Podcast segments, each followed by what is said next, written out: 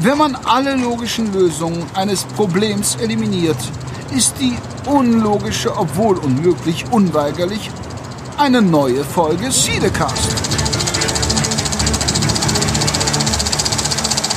Ja, hallo und herzlich willkommen zu Cinecast Nummer 85 heute. In, äh, ja, in besonderen Zeiten gibt es einen besonderen Podcast. Ähm, ich habe es schon mal, boah, ich glaube, es ist jetzt schon fast ein Jahr her gefühlt oder wahrscheinlich sogar ein bisschen mehr, ähm, haben wir es schon mal angedroht, dass wir uns mal ein bestimmtes Thema rausnehmen. Und ja, welche Zeit bietet sich besser an als die Zeit, wo Kinos komplett zu haben? Hätten wir wahrscheinlich auch vor einem Jahr nie gedacht, dass das jetzt mal, dass sowas mal passiert. Und ähm, ja, an meiner Seite habe ich ähm, den David Lynch-Fachmann schlechthin. Ähm, Daniel, hi. Hi, mein Lieber. Na? Na? Ja, wir haben damals zu, äh, das war zu Twin Peaks, ne? Twin Peaks, wie die dritte Staffel damals lief, da hatten wir drüber gequatscht und haben wir gesagt, dass wir da doch mal irgendwann in Zukunft noch mal ein bisschen genauer über den Herrn Lynch sprechen. Ganz genau, ganz genau. Ich weiß auch gar nicht, wer das, wir sind nur ganz kurz über Twin Peaks so, glaube ich, gestolpert und haben festgestellt, ach, da gibt's ja doch ein bisschen was zu erzählen, so über, über sein Werk ja. allgemein. Und könnte, könnte sogar zwei Jahre her sein, ne? Also das kann, ich, das kann hinkommen, ja. Ich glaube, wir haben zwischendurch auch nochmal noch mal einen anderen Podcast gehabt. Also äh, es ist schon ein bisschen Zeit ins Land gegangen seither. Äh, das auf jeden Fall. Ich hatte gerade nochmal geschaut, du warst zuletzt äh, zusammen mit dem Greg mhm. ähm, im November. Im November ah, ja, bei ja, uns ja, oder ja. bei mir zu Gast, ja. Genau, genau, ja, genau. Und, da, und, und, und auch zu dem Zeitpunkt, glaube ich, es war, war es auch schon ein ganzes, ganzes Weilchen her. Also schön, dass es auf jeden Fall mal Ja. geklappt hat. Ich habe ähm, den Podcast dann auch zum Anlass genommen, um ähm, meine eigene äh, Schaufilmografie von David Lynch zu vervoll vervollständigen mit einem seiner etwas Mhm. weniger bekannten Filme. The Straight Story werden wir sicher auch gleich nochmal in Kürze darauf eingehen. Und ja, Ja, klar. bin sehr gespannt, wo wir hier alles noch War das der, war das der einzige, den du nachholen musstest? Oder? Ah ja, tatsächlich. Ich habe ich hab Ja. zwar nochmal ähm, zur Auffrischung habe ich dann jetzt gerade diese Woche auch nochmal Blue Velvet und Wild at Heart gesehen, weil ähm, die Filme mir nicht mehr so gut im Gedächtnis waren. Aber da Mhm. in, in dem Zuge habe ich auch festgestellt, dass die ganzen anderen Filme doch noch relativ äh, frisch waren. Also dass ich da doch immer mal wieder zwischendurch in den, in, in den Jahren mal einen Anlass gefunden habe, um nochmal einen David Lynch-Film zu schauen. Okay, du hast jetzt nicht nochmal Twin Peaks alle drei Staffeln Nee, durchgebinged. das, äh, das da doch nicht. Aber Twin Peaks, die dritte Staffel, die war mir dann ja auch noch relativ präsent. Und ich glaube, ich habe, bevor ich die dritte Staffel angefangen habe zu gucken, die ist ja auch, wann war das? Vor ja, vor anderthalb, zwei Jahren oder so, äh, als sie Mhm. rausgekommen ist, habe ich, hatte ich eben auch nochmal die äh, ersten beiden Staffeln auch nochmal aufgefrischt. Also ist das auch noch im Arbeitsspeicher drin sozusagen. Ja, 2017. Also Mhm. 2017 Ah, ka- ja. kann sein, dass sie bei uns Anfang 18 oder so released worden ist oder was auch immer. Und dann, ja, ist es jetzt, wie gesagt, mit Sicherheit gut zwei Jahre her, Mhm, haben wir mhm, mhm. geschätzt. Ja, genau. Genau, aber bevor wir in Medias Res in dem Bereich mal ein bisschen intensiver reingehen, ähm, natürlich erstmal, wir nehmen ja jetzt im am 26. März auf, 2020. Das Mhm. Jahr wird sicherlich in die Geschichte eingehen. Äh, ein sehr spezielles Jahr. Mhm. Ähm, Covid-19, der Coronavirus äh, grassiert und ja, wir sind, die meisten sind eh im Homeoffice. Mhm. Und äh, ja, A, wie geht's dir? Bist du in Quarantäne oder ja, was treibst du aktuell? Ich bin in, äh, in einer selbst erwählten, sehr, sehr viele Monate andauernden Quarantäne schon. Also tatsächlich hat sich für mich mein Alltag nicht allzu sehr geändert, muss ich sagen. Weil ich sowieso Mhm. immer schon Homeoffice gemacht habe. Also jetzt ganz konkret spüre ich das schon auch in der Auftragslage natürlich, äh, weil ich ja auch als ähm, Videodienstleister dann schon auch rausgehe, auch Workshops gebe, gerade an Schulen, das, äh, das, das spüre ich eben jetzt auch. Ähm, Ja. Also da ist an, an der Front merkt man schon, aber so im Alltag, wenn es dann wirklich dann so, ne, so eine tagtäglichen Gestaltung geht, ähm, jo, ist für mich witzigerweise oder ironischerweise gar nicht so eine große Umstellung äh, nötig gewesen und stelle fest, da gibt es ein schönes Meme äh, im Internet äh, von, von so einer Puppenfigur, die, die so sagt, ich, wenn ich herausfinde, dass mein Alltag äh, von anderen als Quarantäne bezeichnet wird, so, uh, äh, so, so ist mir das jetzt, so kommt mir das gerade ein bisschen vor. Weil, Ja. ähm, jo, das ist äh, dann doch nicht so äh, jedermanns Sache, ähm, dann natürlich Homeoffice zu machen. Und das kriegt jetzt so eine ganze Gesellschaft gerade zu spüren. Das stimmt. Und die wichtigste Frage, hast du genügend Klopapier? Oh. ja, tats tatsächlich ähm, kacke ich nicht so viel, scheinbar, wie, wie andere. Deswegen habe hab ich noch auf so, auf so Hamsterkäufe verzichtet. Auch Nudeln ja. habe ich nicht in, rau in rauen Mengen. Äh, ich hoffe allerdings, dass ich so äh, in den nächsten paar Wochen äh, hinwegkomme. Im schlimmsten Fall knappe ich mal die Arschbäckchen zusammen. Es wird ja auch nachgeliefert von daher, aber. ja, ähm, es, ja, es ist, ist, total witzig, diese ganze Panik ja. aus, äh, außenrum, ja, total. Ja, wie, du, wir Cineasten haben ja noch den Vorteil, wir kennen die drei Muscheln. Ähm, weißt nicht, wie die Muscheln funktionieren. ja, genau. Natürlich. Das ist das einzige Problem, dass man nicht weiß, wie sie funktionieren. Aber drei Muscheln kann man sicherlich organisieren. genau.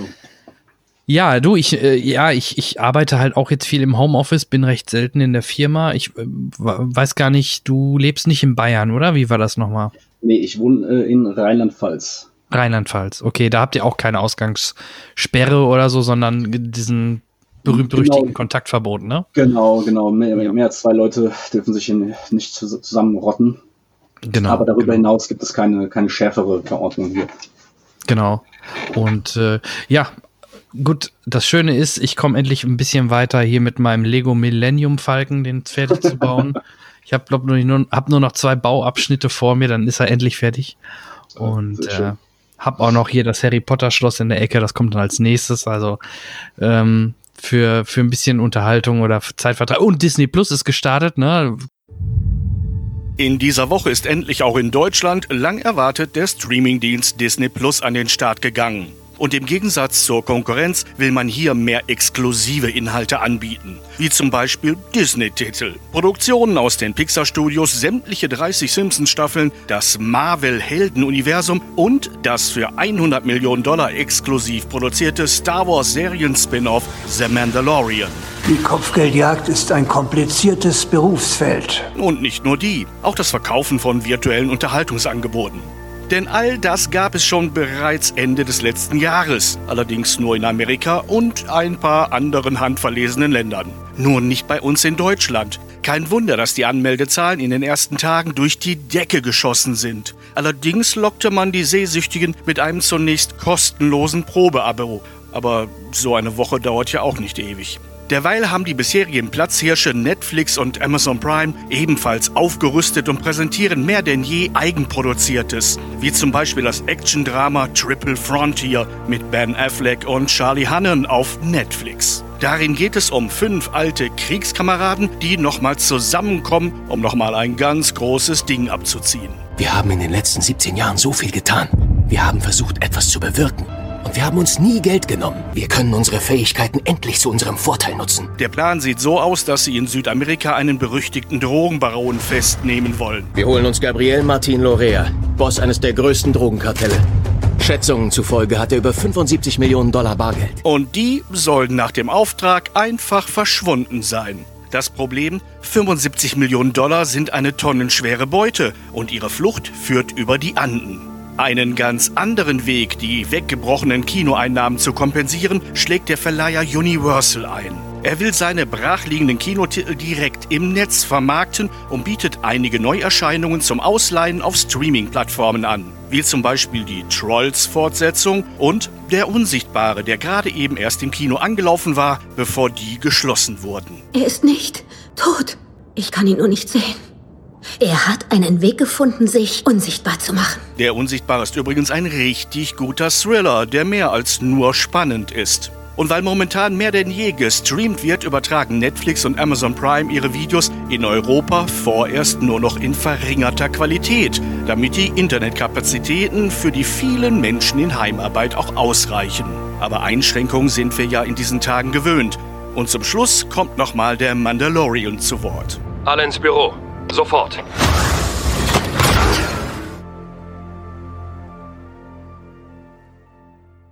Kann man vielleicht auch an der mhm. Stelle nochmal erwähnen. Ich weiß nicht, hast du schon reinguckt? Bist du Disney Plus Abonnent oder nicht? Ich, äh, ähm, ich habe in The Mandalorian tatsächlich reingeschaut. Das, äh, da waren wir mhm. auch mal ganz, ganz kurz zwischendurch im, äh, im Gespräch, erinnere ich mich noch, aber war damals nicht mehr dazu gekommen, dir noch eine Rückmeldung zu geben. Ähm, das kann ich jetzt an dieser Stelle hier offiziell tun. Also ich habe die Serie echt sehr genossen. Ich habe sie tatsächlich äh, zweimal hintereinander gesehen. Einmal mit meiner äh, Schwester und dann nochmal äh, im Freundeskreis, weil ich mhm. quasi, quasi äh, zwei oder drei Tage hintereinander. Ich bin dann sozusagen zurückgekommen äh, zu, um die Weihnachtszeit herum äh, und ähm, hab dann ähm, äh, hab's halt eben dann nochmal geschaut und hab wirklich großen, äh, großen Spaß dran gehabt. Ja. Ja, ging mir ähnlich. Also ich hatte da auch großen Spaß dran. Ich weiß noch, wie sie, wie sie im, im letzten Jahr anlief. Da habe ich immer zwischendurch mal gedacht, ja, hm, ein bisschen kurz die Folgen, aber wenn man es dann, gerade wenn man es vielleicht am Stück gucken kann, ist es sogar noch am besten, glaube ich, als mhm. wöchentlich. Also die Serie ja. fand sich, bot sich mehr zum Bingen an, aber ja, so ist es. Also was, was, was ich wirklich so also erfrischend fand an dieser Serie, war wirklich mal also erstmal den Mut zu haben, wegzugehen von äh, so, ne, den äh, etablierten Charakteren. Mhm. Äh, einfach mal ein bisschen, bisschen wirklich eine, eine richtig schöne Side-Story äh, zu erzählen und äh, was ich halt auch witzig fand, in der, dieses, dieses Genre des Westerns, ja, äh, gerade eben auch, sagen wir so Space-Westerns, aber auch, auch so des Serien-Westerns, was äh, auch in den USA, meine ich, auch vor vielen Jahrzehnten äh, sehr populär gewesen ist. Das ist ja voll aus der Mode gekommen. Und äh, also ich erinnere mich auch gar nicht, dass ich jetzt hier in Deutschland vielleicht noch so diese Kung Fu im Zeichen des Drachenserie, wo der, wo der Kane da durch die, durch die, ähm, äh, da, ja, durch die amerikanische Einöde wandert und immer wieder Dörfern in Not hilft. Das vielleicht noch am ehesten, aber ansonsten habe ich das jetzt auch nicht so, so stark gehabt, solche Serien, aber in Amerika, glaube ich, war das nochmal eine ganz, nochmal eine sehr viel größere Sache. Ja, auch hier in Once Upon a Time in Hollywood ja auch nochmal aufgegriffen worden von, äh, von Quentin Tarantino.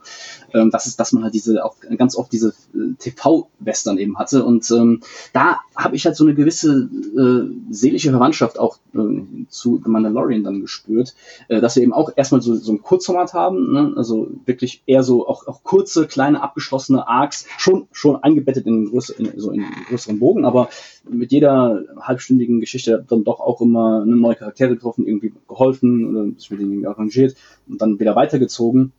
Und also das fand ich einfach sehr, sehr erfrischend, weil es sowas extrem Klassisches hat und über die ganzen letzten Jahre, äh, wo das wo Serien auch immer cineastischer und immer und immer größer, epischer und auch die Storylines irgendwie immer schwerer und länger geworden sind, habe ich mal nochmal eine sehr erfrischende Gegenbewegung gewesen ist, ja. Und, und das natürlich dann auch in diesem Science-Fiction-Setting äh, mit einem exorbitanten Budget natürlich. Äh, was war, fand ich schon wirklich sehr, äh, sehr schön zu gucken, sehr mal in der, in der gegenwärtigen Serienmedienlandschaft äh, wirklich eine sehr angenehme Spitze.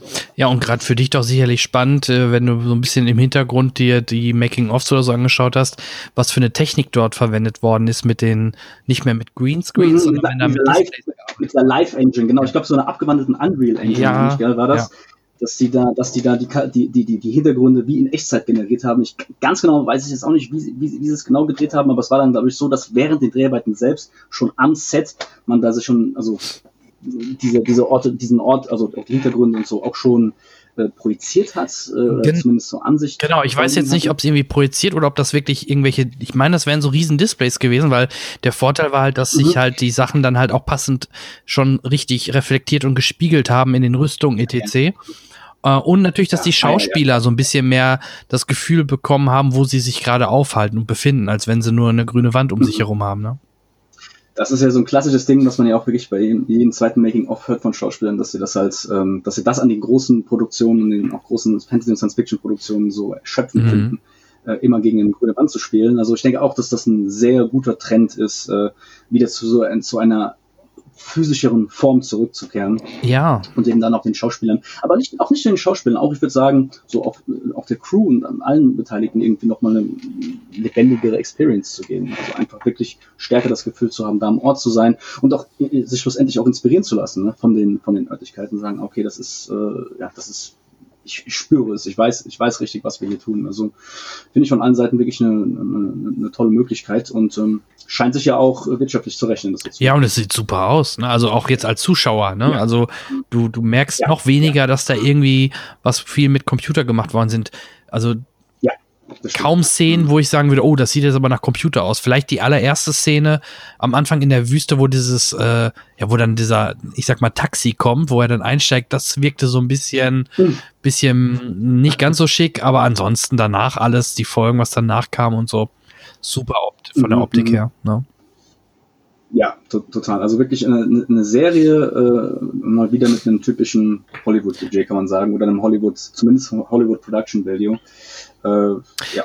Ich, ich, verstehe zwar nicht so ganz, muss ich sagen, warum sie dann doch nicht Boba Fett äh, schlussendlich nutzen wollten, weil ich meine, es ist in der Timeline ja auch, spielt ja auch nach dem, mhm. nach, nach Episode 6. Es ist schon sehr naheliegend ja, das, wahrscheinlich wollten sie ja eben dann sich dann nicht an diesen Properties äh, vergreifen, die, die man, die dann die Fans auch schon so gut kennen und, und dies und das.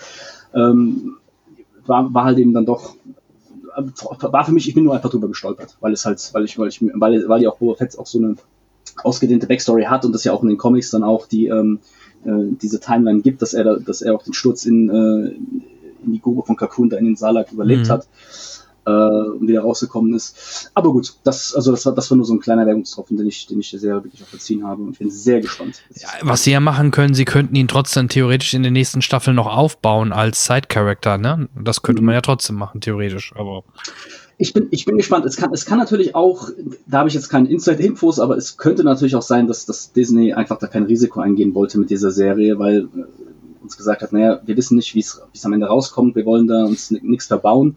Und jetzt, wo es ja doch schon, denke ich, viel positives Feedback gegeben hat, äh, natürlich auch Stichwort Baby Yoda ja. und so, haben sie vielleicht in der zweiten, haben sie vielleicht in der zweiten Staffel mehr Mut, äh, da noch so ein paar ähm, Assets nochmal rauszukramen aus der Franchise, äh, die man eben auch aus den, aus den großen Filmen kennt. Also kann man gespannt sein. Ja, absolut. Und ich bin, ich bin sogar noch auf was anderes auf den, auf den Geschmack jetzt gekommen ähm, durch Disney Plus. Ich werde jetzt wirklich mal äh, The Clone Wars und Rebels mir endlich mal nachholen.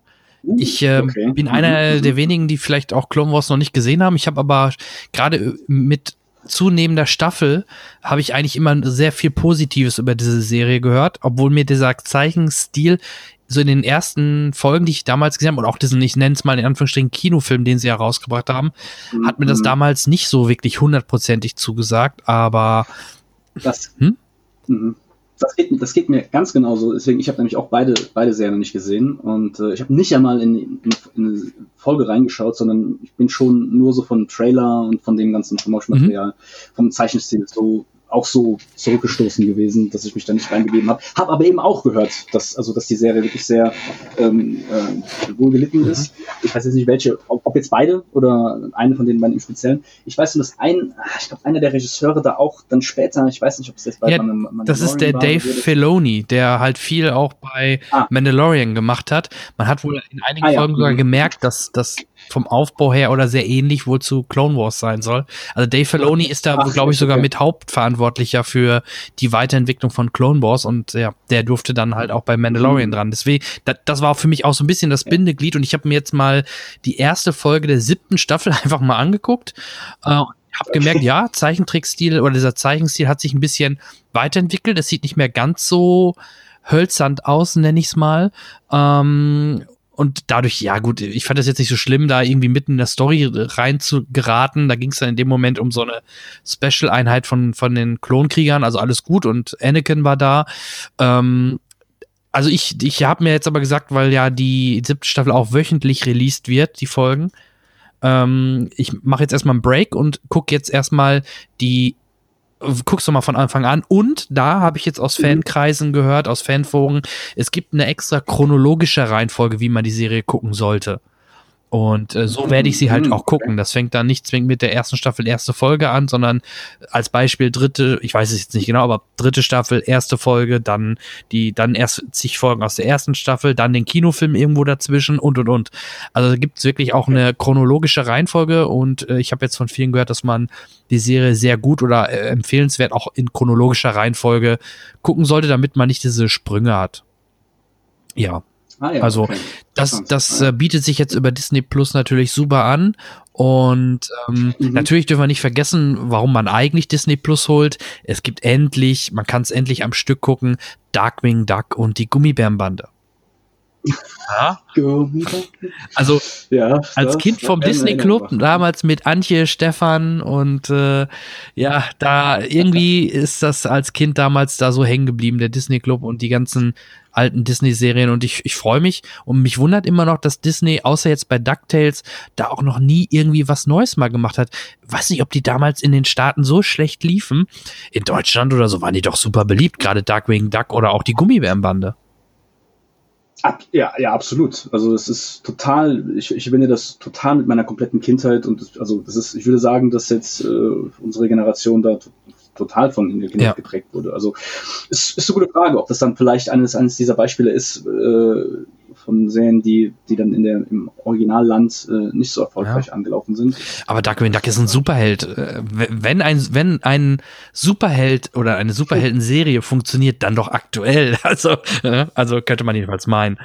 Ähm, und ja, ne, man, man, wer weiß, was jetzt auch der Start von Disney Plus da noch ähm, an, an Konsequenzen hat und worauf dann Leute vielleicht auch nochmal aufmerksam werden. Ähm, ja. Ne? Das, das, sieht ja Disney jetzt in erster Hand, was denn am meisten und wie, wie exzessiv gestreamt wird. Von daher, mit diesen Statistiken können die ja dann halt auch neue Sachen entwickeln, ne? neben Marvel-Serien und äh, eine zweite Staffel Mandalorian und wo ich mich sehr drauf freuen würde, wenn es dann kommt, äh, die Obi-Wan-Serie mit Evan McGregor. Da, da freue ich mich wirklich sehr drauf. Also, ähm, und vor allem, ich habe es jetzt über, über diesen Frühbucherrabatt mir gezogen für äh, ich glaube, 59 Euro fürs erste Jahr, da kann man auch nicht meckern. Und dafür hast du ein super geiles Disney-Archiv, gerade mit meinen Jungs, ähm, kannst du den auch Cars oder so mit denen gucken oder diese ganzen Disney-Filme oder Serien immer mal schön dosiert. Und ja, das, das bietet sich schon ganz gut an.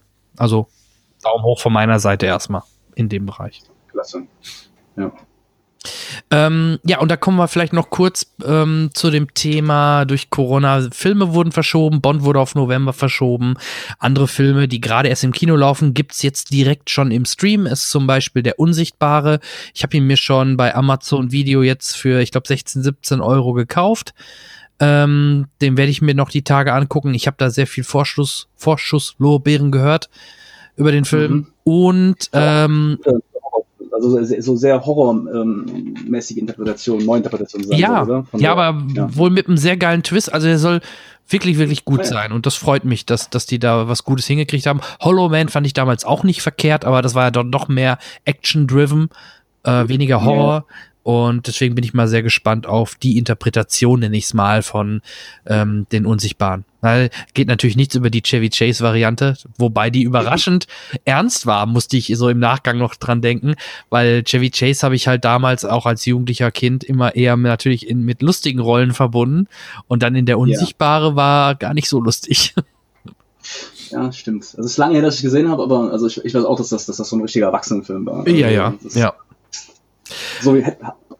Ähm, dann vielleicht noch als, äh, vielleicht so ein bisschen als Service-Tipps, ne? Jetzt gerade der Unsichtbare, noch ein Service-Tipp. Ähm, Bloodshot heißt es, glaube ich, ne? Mit Vin Diesel, der neue. Ist auch auf einem Comic beruht, oder der beruht auch auf einem Comic.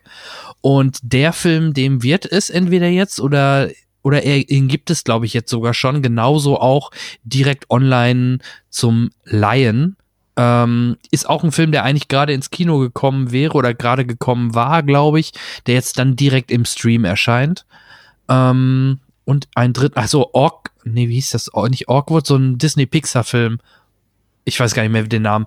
Der ist jetzt auch direkt im Stream, genauso wie ähm, die Eisprinzessin 2 kommt, glaube ich, jetzt auch recht zeitnah über Disney Plus. Also alles durch Corona bedingt, dass die Sachen eher kommen. Ähm, das ist, das ist so eine generell, generell interessante Sache, wenn ich nur ganz kurz nochmal so eine Detour zu, zum Coronavirus allgemein machen kann, dass, mhm. dass das wirklich ähm, schon an diversen Fronten jetzt auch, also offensichtlich zu krisenhaften Veränderungen führt, aber wo ja. ich sehr gespannt bin, was, was davon langfristig bleiben wird. Ja? Also zum Beispiel auch das Thema Homeoffice ist ja ganz fast schon polarisierendes Thema so in der Arbeitswelt und soll man es machen, soll man es nicht machen und was für Hürden es dann so immer gibt. Und plötzlich ne, ist es nötig und es geht mehr oder weniger von einer Woche auf die nächste und überall sind plötzlich alle Leute im Homeoffice auch Thema bedingungsloses Grundeinkommen, ne, ist ja jetzt auch gibt es ja so eine Forderung, dass, dass einfach so mal für sechs, sechs Monate sowas mal geliefert werden soll. In Amerika ist das ja, sind so Einmalzahlungen ja dann auch jetzt an, angedacht. Also, aber mal unter uns, aber kurz mal kurz reingegrätscht, unter uns diese Einmalzahlung in Amerika, was sollen die denn bringen, außer dass die schweineteuer ja. für den Staat sind? Was nützt denn einer Familie Einmalzahlung von 1000 Dollar?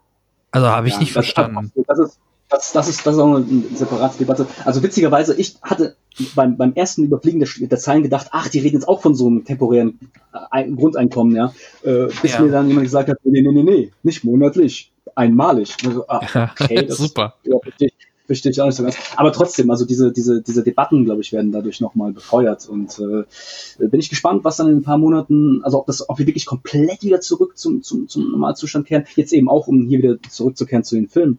Ähm, ob das jetzt auch einfach, ich meine, die Idee, ne, so auch Day- und Date-Releases und dass wir halt viel schneller auch die, die, die Inhalte schon im, auch streambar haben und so, das ist ja jetzt nichts Neues, aber da sieht man halt doch, dass, dass, dass ähm, dass es noch schneller geht oder dass auch, dass auch höherwertige Filme dann ähm, direkt diesen, diesen Sprung jetzt zur Zeit noch notgedrungenerweise machen. Ja. Direkt zum Stream und da bin ich gespannt, ob das dann, ob, ob die Datenlage dann sozusagen auch für die für die äh, ähm, Produktionsfirmen und die äh, großen Publisher oder Distributoren besser gesagt auch dann sich so verhalten wird, dass sie sagen, ja, das äh, könnte man auch öfters mal zwischendurch machen, mhm. auch wenn es nicht nötig wird von, ne, von, der, von der Krise her. Ich bin da ja, bin da ja sehr stark hin und her gerissen. Ich habe ja nicht äh, ohne Grund 17,5 Jahren, äh, Jahre im Kino gearbeitet als Filmvorführer bis letzten mhm. August. Ähm, deswegen bin ich natürlich dem Kino generell sehr nah, auch als Cineast sowieso. Aber äh, mhm. ich muss ja auch sagen, ich habe ja bei mir zu Hause auch äh, ein Kino-ähnliches Equipment, teilweise technisch sogar besser als im Kino. Ich habe ein Dolby Atmos Setting, ich habe ein 75 Zoll 4K UHD Fernseher. Also ich kann bei mir selber auch Kino machen. Und dann habe ich es natürlich schon gerne, wenn ich vielleicht auch mal die Gelegenheit habe, einen Film fast parallel oder kurz nach Kinorelease natürlich schon direkt bei mir im Heimkino zu gucken. Ne? Aber ja, ob sich das durchsetzt. Spannende Debatte es wäre ja, also es wäre ja nicht das erste Mal, dass man jetzt das Kino tot gesagt hätte. Ne? Ich meine, auch in den 80ern, als dann VHS aufgekommen ist, wurde ja auch schon gesagt, ja, wer geht, ja. wer geht denn jetzt noch ins Kino, wo man sich das schon kann und das Kino hat es trotzdem überstanden. Und sicherlich hat diese Atmosphäre auch und dieses gemeinsame Schauen, vielleicht sogar auch das, das eben das gemeinsame Schauen nicht nur im engen Freundeskreis, sondern eben auch mit Wildfremden, schon eine befriedigten, vielleicht ein tieferes Bedürfnis im, im Menschen, was, äh, was auch immer noch da bleiben wird, selbst wenn die Technik so, noch, noch so gut äh, ist im, im eigenen Heimkino. Also das, das kann schon durchaus sein, ja. Äh, und wer, wer weiß, vielleicht wird es dann irgendwann noch so sein, dass der Film gleichzeitig im Kino streamt, als auch zu Hause verfügbar ist. Ja. Ähm, oder, oder sie stellen halt fest, dass das dann dass sich doch nicht rechnet, weil dann doch irgendwie die Leute dann zu faul sind, um ins Kino zu gehen. Also das wird sicherlich jetzt auch, die, also ist jedenfalls auch etwas, was durch den Coronavirus nochmal evolutionär beschleunigt ja. wurde, diese Debatte in dieser Frage. Deutlich. Und ich, wie gesagt, ich hätte auch keinen Schmerz damit, wenn die Verleiher sagen, okay, wenn du es direkt im Homeoffice temporär streamen willst, 30 Euro hätte ich keinen Schmerz mit, weil mhm. dann lädst du dir im Zweifel noch zwei Freunde ein, guckst zu viert, zahlst du trotzdem weniger ja. als im Kino ja. in dem Moment, ne? Ja, ja, genau. Und hast natürlich dann so gemütliche Atmosphäre, kannst auch mal anhalten, ja. Pinkelpause machen, wenn es nötig ist.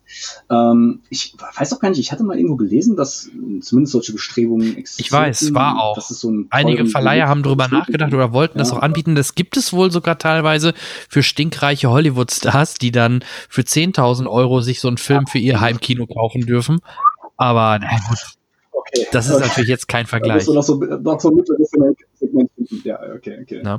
Ähm, ja, mal gucken. Vielleicht entwickelt sich da ja was. Ähm, einige munken ja auch, dass sie den Bond-Film sowieso nochmal sowieso am liebsten auf den November verschieben wollten und dass denen jetzt gerade äh, sehr entgegenkam, weil er bei den Filmen, bei den ersten Testvorführungen wohl nicht so positives Feedback bekommen hat bekommen hat und dann wollen sie jetzt halt noch was bearbeiten. Na, was da dran ist, weiß man nicht, aber gut, die Zeit haben sie jetzt definitiv und naja, unter uns, November ist trotzdem gefühlt ein bisschen optimistisch, weil selbst wenn wir jetzt die, die Kurve kriegen und es werden weniger Infektionen, du kannst ja nicht sofort alles wieder aufmachen, sind wir mal ehrlich. Also gerade Kinos oder große Menschenansammlungen, Schützenfeste, Volksfeste wenn kannst du ja nicht direkt wieder aufmachen wenn es doch Donald Trump in Amerika wäre, ja schon. Dann könnten wir schon, also könnte die Welt, äh, vor allem Amerika natürlich, dann in zwei Wochen schon mal wieder voll aufdrehen. Aber nein, selbstverständlich. Also das ist, äh, da muss man sich, glaube ich, wirklich darauf einrichten, äh, dass, wenn, wenn diese Idee auch des Abflachens der Kurve funktionieren soll, dass man dass das halt ja. längerfristig gedacht ist. Ja. Also was das jetzt auch wirklich bedeuten mag, also da müssen dann einfach Lösungen gefunden werden. Äh, wie das dann genau aussehen wird, ist dann die andere Frage. Aber ich meine, es bringt halt nichts, äh, jetzt einfach Nee. sofort wieder darauf zu drängen, wieder zum, zum Dann geht, zu- dann geht das Ganze von vorne los. Dann hast du wieder den gleichen Anstieg. ja. Jo, ja, jetzt wollten wir eigentlich gar nicht so in die Corona-Diskussion. Ich habe jetzt auch hier diesen, diesen Virologen von der Charité nicht erreicht, sonst hätte ich den jetzt dazu geholt. Der, der hüpft ja von Podcast zu Podcast und zur Sendung zu Sendung. Also der, Also falls, falls, falls, falls die Hörer irgendwann hier einschalten sollten ähm, und irgendwas sich geschnitten anfühlt, äh, kein Problem. Ne? Vielleicht, vielleicht musste hier aus diesem Podcast was rausgeholt werden, weil wir uns so in der Genau. Krise verirrt haben. Aber dann kennen wir mal. ja, wir sprechen gerade erst fünf Thema Minuten, liebe zurück. Zuhörer. Das seht ihr ja. ah, ja. Ähm, Also d- das waren auf jeden Fall so die Themen, die ich nur ansprechen wollte. Vielleicht sonst kurz ein, bei Netflix guckst du Haus des Geldes? Äh, habe ich noch nicht geguckt. Ich habe halt so Kontroverses gehört. Ich Mhm. habe Leute, die das sehr gut finden. Ich habe aber auch, dessen Meinung ich sehr schätze, kein so gutes Feedback bekommen. Äh, deswegen ist es nicht, nicht so hoch rangiert, es ist halt nicht so hoch auf meiner, auf meiner Prioritätenliste, aber es ist ja offensichtlich ein Ding. Ja, Deswegen, es ähm, ist mal, das- also vielleicht mal kurzes Feedback von meiner Seite auch für dich. Ähm, es ist halt mal nicht eine amerikanische Serie, was sehr erfrischend ist. Es spielt halt in Spanien.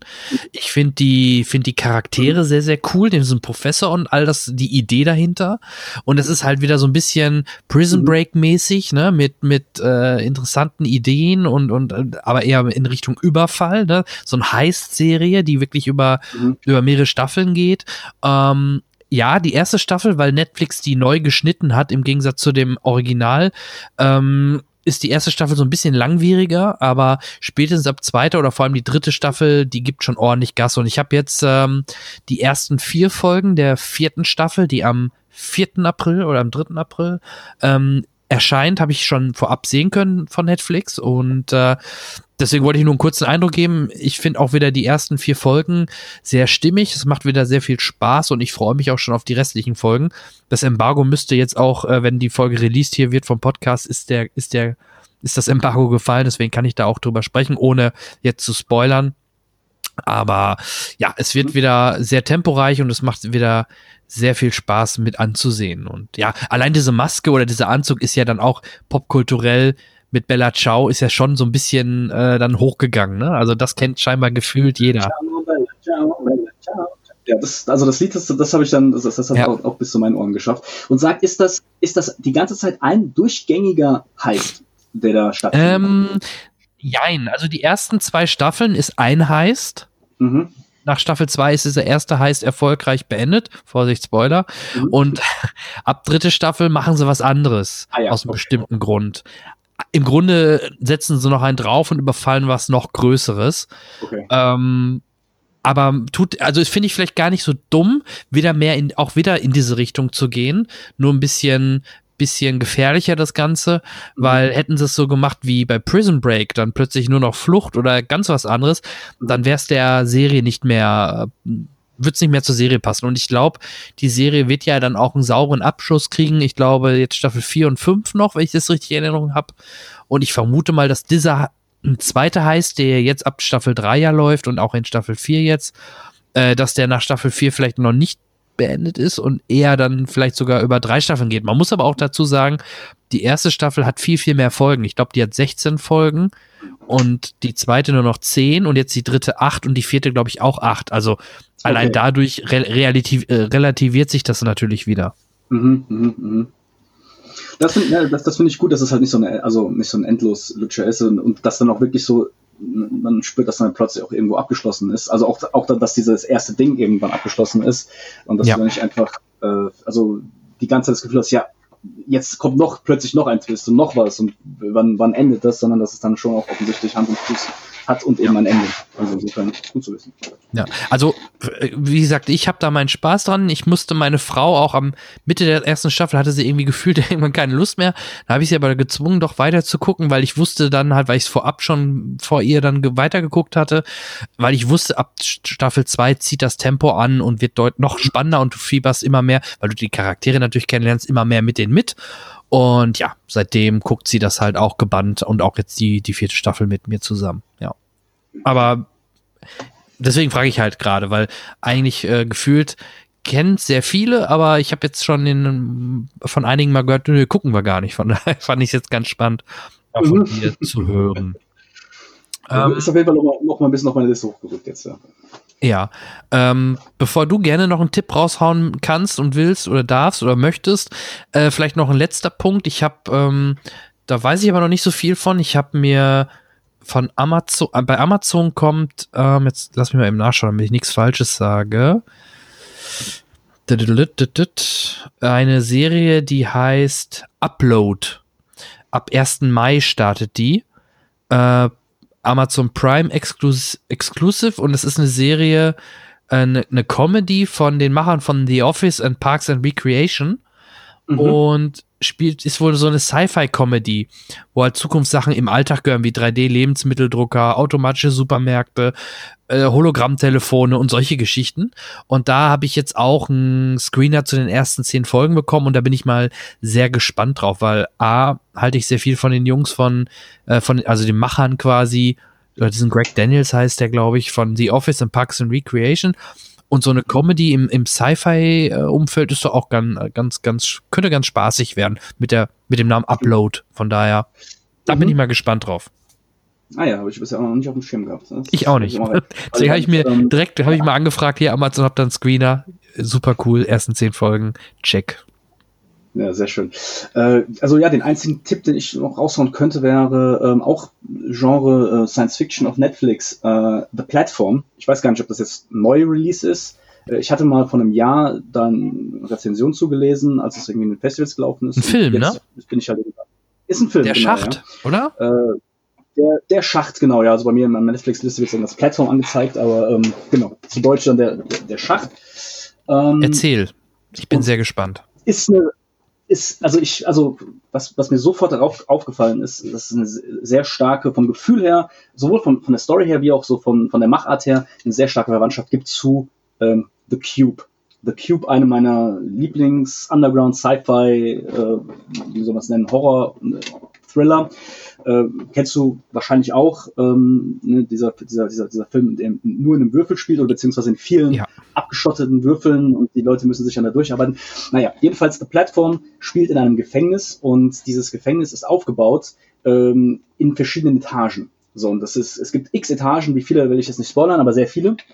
Und ähm, die, äh, auf jeder Etage äh, leben nur zwei Leute, das ist also ein großer Raum. Ja? Und, mhm. und ähm, durch diese komplette, durch diese kompletten Etagen geht in der Mitte eben ein Schacht, dieser namensgebende Schacht eben.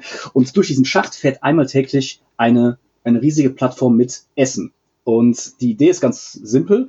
Die Leute, also er beginnt oben, äh, der Schacht hält 30 Sekunden pro, pro Ebene an und die, die Leute oben fangen an zu essen dann geht, fährt der Schacht weiter runter und weiter runter und weiter runter. Und die, die Leute unten bekommen nur das, was die Leute über ihnen eben übrig gelassen haben äh, auf dieser riesigen Essensplattform. Ja, und das ist äh, sehr interessante, äh, ja, gesellschaftskritische Idee, weil das ist so so also das Essen ist so angelegt, dass es eigentlich bis nach komplett unten reichen würde, wenn alle Leute auf allen ähm, Ebenen nur genau das essen würden. Ist wie mit unserem Klopapier. Überleben. Aber ja, sehr, sehr gute Analogie. Und also als besonderer weiterer ähm, Twist kommt halt eben rein, dass jeden Monat werden die Leute scheinbar zufällig äh, gewechselt, durchgewechselt. Ja, das heißt, es kann schon mal passieren, dass du in einem äh, Monat sehr weit unten bist in diesem Gefängnis und im nächsten Monat sehr weit oben bist. Ja, und so keiner fühlt, keiner fühlt sich wirklich, ähm, wenn er weiter oben ist, dafür verantwortlich, äh, sich gut zu benehmen, ja, weil er sagt, na jetzt bin ich oben, mhm. jetzt lasse ich erst recht die Sau raus und ähm,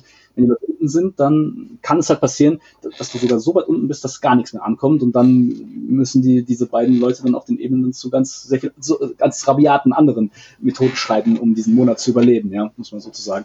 Und wir, wir, wir, wir folgen halt dem einen Protagonisten, der sich da äh, sogar freiwillig einliefern lässt, äh, weil er was dafür kriegt sozusagen und der das aber total unterschätzt und ähm, äh, über seine sechs Monate hinweg. Und das ist wirklich sehr, sehr gut gemacht, sehr, sehr intensiv. Das Ende, muss ich sagen, na, da habe ich das so ein bisschen Issue gehabt. Äh, also ich da, war ich nicht so hundertprozentig happy mit, aber bis dahin ist der Film, trägt der Film wirklich sehr, ist auch sehr ähm, explizit. Also es ist jetzt auch nicht unbedingt etwas für ganz, okay. äh, ganz schwache Mägen.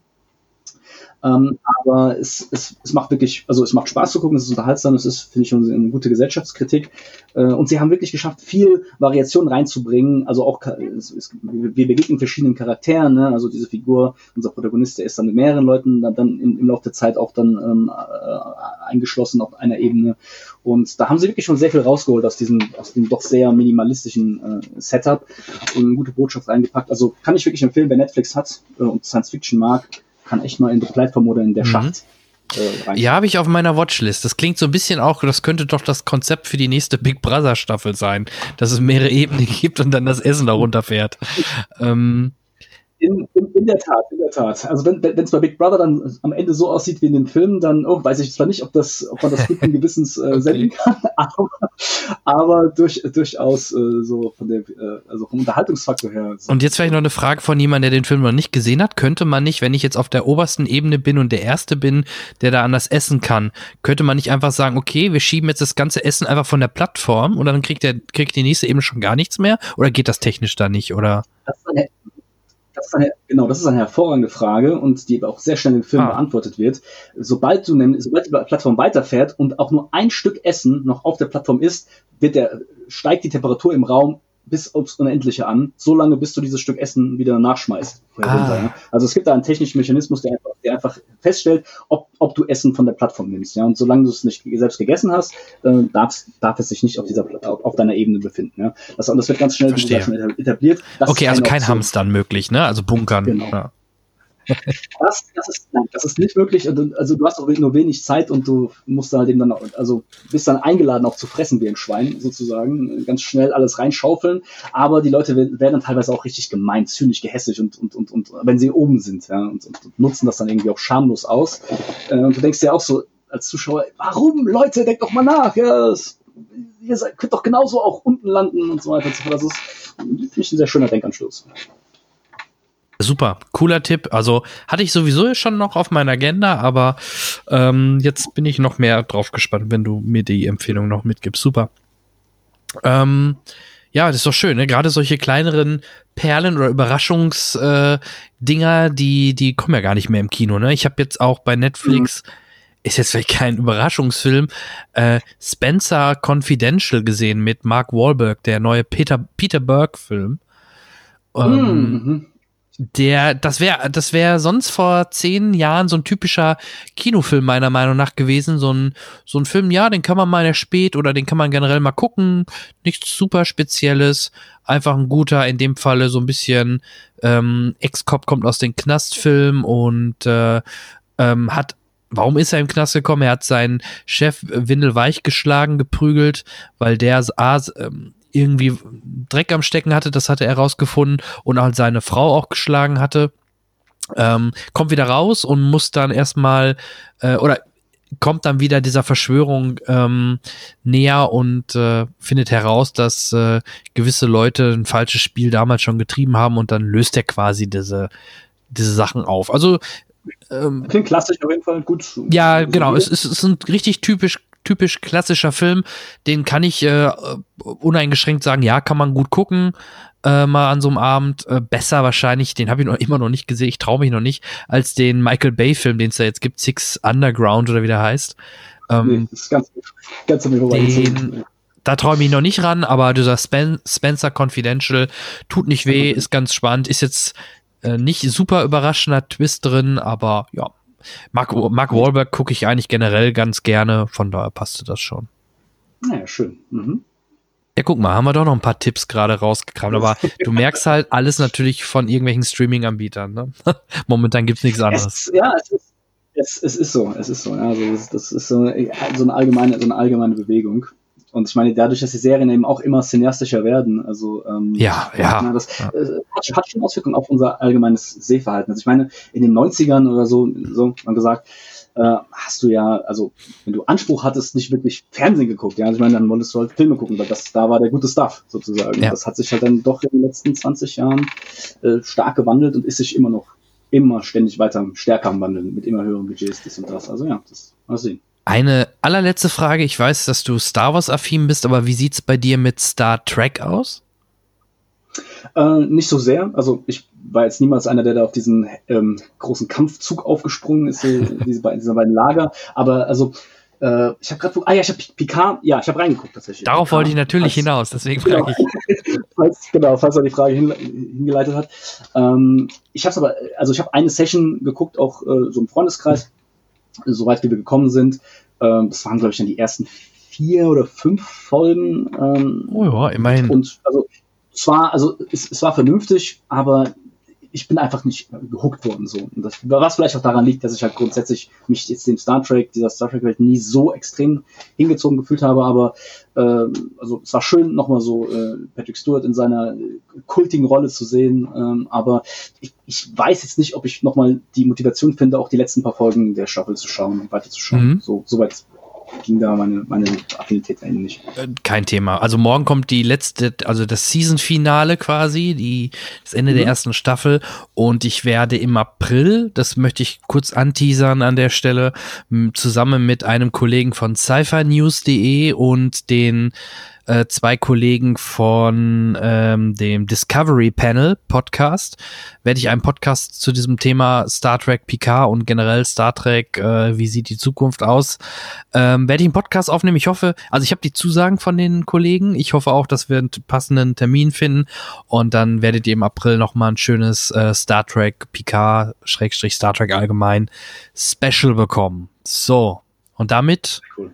können wir da einen Haken hintermachen und äh, gehen mal so langsam in die Richtung von einem Mann, ähm, ja, hat auch im Januar seinen Geburtstag gefeiert, 1946 in Montana geboren. Was der alles gemacht hat, ne? Oder macht, er ist Filmregisseur, Filmproduzent, Drehbuchautor, Schauspieler, Maler, Fotograf, äh, Lithograph, Skulpturist, Möbeldesigner und Komponist.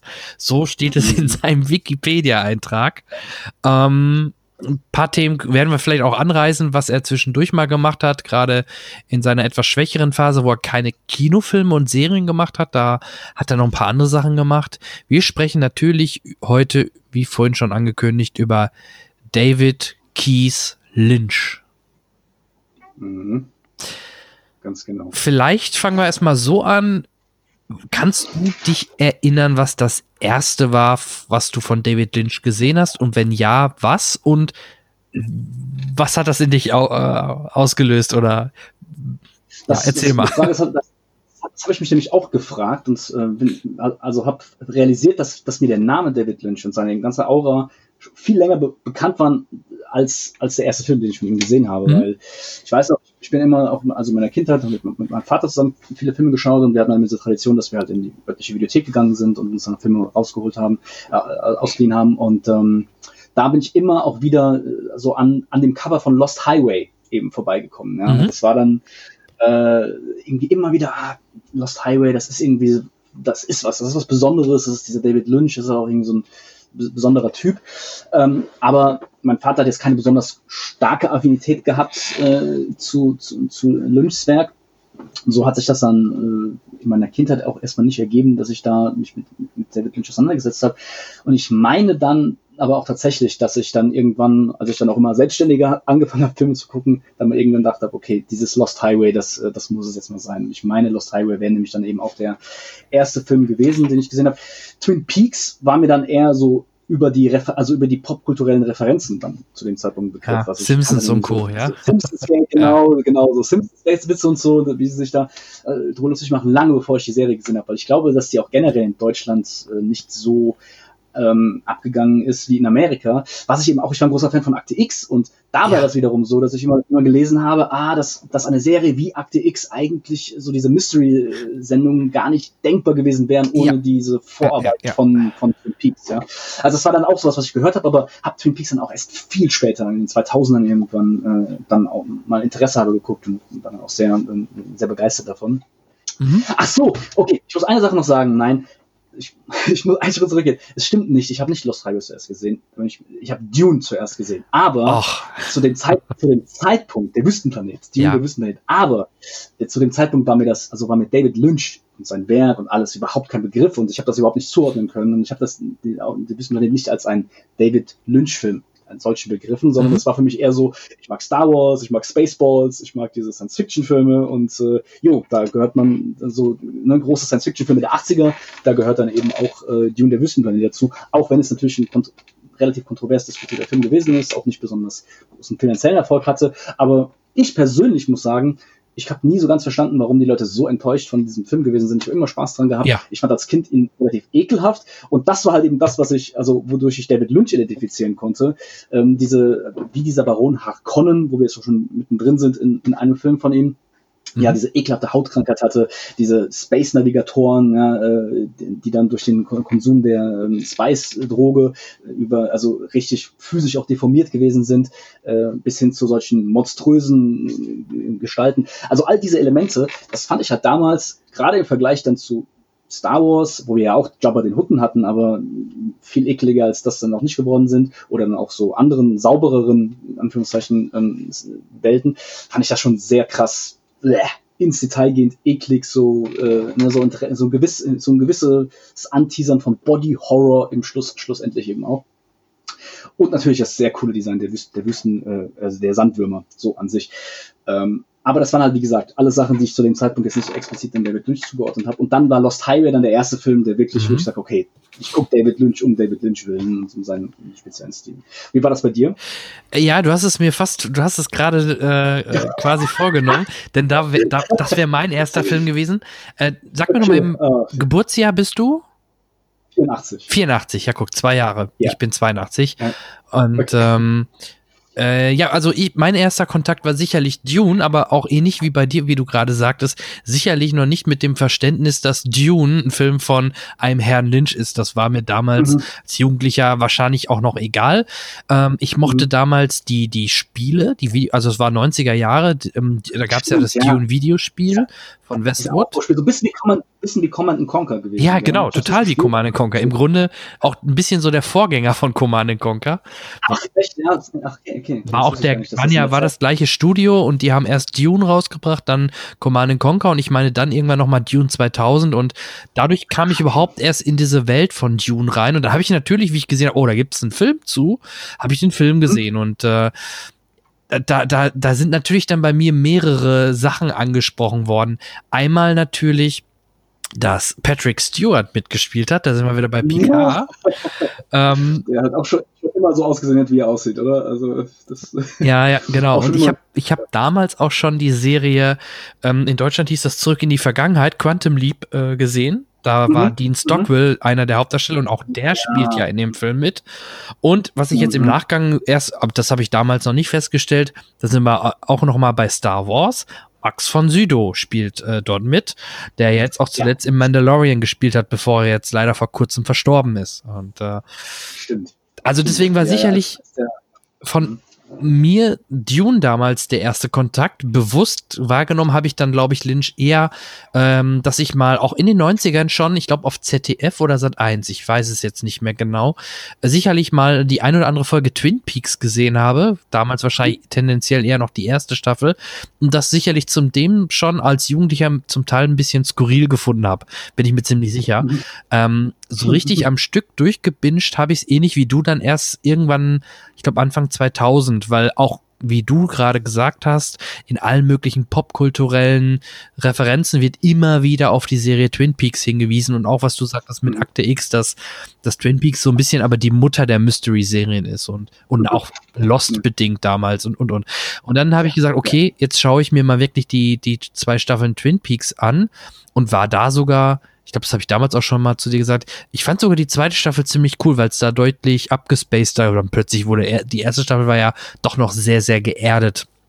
Und ähm, also deswegen, Twin Peaks war sicherlich so das erste Mal, dass ich, dass ich den Namen Lynch da irgendwie reingebracht habe. Sicherlich habe ich Dune davor gesehen und ich glaube, so richtig gehuckt hat mich dann überraschenderweise, ja, obwohl, was heißt, das ist auch schon 2001, also es passt schon, Anfang der 2000er dann mal Holland Drive und ähm, Mhm. Ja, auf die Filme können wir ja gleich nochmal so ein bisschen eingehen. Vielleicht gehen wir sogar ein bisschen chronologisch durch.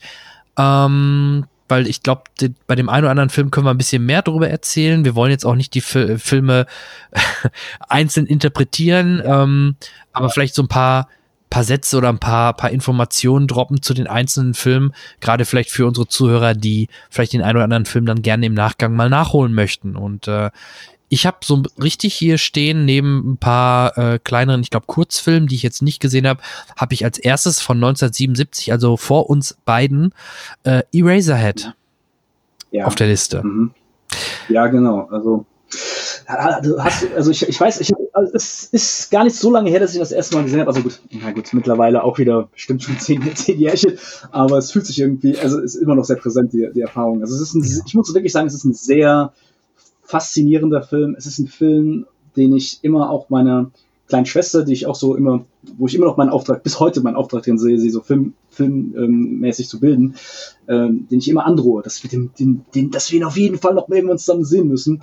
Aber selbst ich tue mich schwer damit, ihn halt eben dieses zweite Mal zu sehen, weil Oh ja. es ist ein sehr, ich, ich finde, es ist ein sehr anstrengender Film. Die, also im positiven Sinne, weil er halt sehr, die Atmosphäre ist sehr dicht, aber auch eine, es ist eine sehr unangenehme Atmosphäre. Ja, es ist, ähm, es, es, es spielt in einer dystopischen Welt, ähm, die geprägt ist von Industrieanlagen und, und Rauch und Dampf und unser Charakter, unser Protagonist lebt in einem kleinen beengten Apartment irgendwie auch alles sehr ungemütlich äh, und die Soundkulisse, das Sounddesign ist da extrem das tritt ja extrem hervor. David Lynch hat das auch selbst zusammen mit, mit, mit, mit einem ähm, Kollegen ähm, gemacht und über ein Jahr, glaube ich, auch dran gesessen, an, an nur alleine an diesem Sounddesign. Und das merkst du eben auch. Also das, das ist äh, sehr viele Signature-Sounds, ähm, die man dann auch später in, in seinen Filmen dann immer wieder hört, die, die wurden, finde ich, da in Eraserhead schon sehr früh auch eingeführt. Also dass man dieses Grund so dieses unangenehmes, tiefes Dröhnen auch die ganze Zeit hat und generell, dass du halt wirklich ganz viel mit so metallischen, industriellen Sounds irgendwo auch arbeitest und äh, damit halt ganz, ganz starke emotionale Effekte erzielst. Also das ist, finde ich, etwas, was, was sein ganzes Werk sehr ähm, charakteristisch durchzieht. Ja. Und was da in Eraserhead wirklich super dicht ist, also wie Sirup. Man, man, nimmt- es ist wie, als würdest du das dann in Sirupform aufnehmen. Ja, er ist komplett, auch vielleicht sollte man das noch erwähnen, für die, die ihn nicht gesehen haben, er ist auch in Schwarz-Weiß. Ich finde ja, der Hauptdarsteller ist so ein bisschen gefühlt, wie ich das zum ersten Mal gesehen habe, dachte ich, ist das nicht Tim Robbins? Äh, der so, der junge Tim Robbins mit einer Hochsteckfrisur oder mit so einer hohen, ho hohe Haarfrisur. Ähm, nein, ist aber nicht. Ja, so ein bisschen, ich glaube, die Message ist, ich habe mal nachgelesen, ähm, das hat das verarbeitet so ein bisschen die Angst vom Vaterwerden.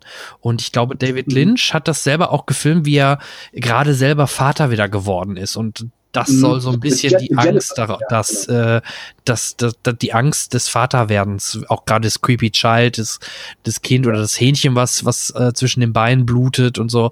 Da gibt's halt so viele ne, Richtungen, ähm, wo du das in diese Richtung interpretieren kannst. Und äh, ja, Seine, äh, seine Tochter ist ja, Jennifer Lynch ist ja auch Regisseurin und die hat auch, auch selbst gesagt, dass sie, also ihre eigene Geburt äh, und die Erfahrung, die er dann als junger Vater mit, gehabt hat, halt äh, über ihre Kind, also über ihre jungen Jahre da wohl sehr prägend gewesen sind. Zu dem Zeitpunkt hat er eben auch, äh, als sie geboren wurde, mit, äh, in Philadelphia gelebt und Philadelphia muss wohl selbst halt eben auch als Kulisse, hat David Lynch auch dann gesagt, als, also als einzelner Ort den stärksten einzelnen prägenden Eindruck auf ihn hinterlassen haben. Also ich meine, ich war in Philadelphia, keine Ahnung, aber scheinbar ist das, also hat sich da eben da dem das auch so industriell, apokalyptisch irgendwo dargestellt. Also sie haben auch in einer schlechten Gegend gewohnt wohl. Er mit der, mit der, mit der Mutter von Jennifer Lynch als junge Familie in dem Haus und äh, das, da ist dann auch eingebrochen worden und so. Und Also er hat da wohl eine sehr intensive, äh, raue Version von, von Amerika äh, da erlebt und das dann tatsächlich dann auch in, in Eraserhead äh, verarbeitet.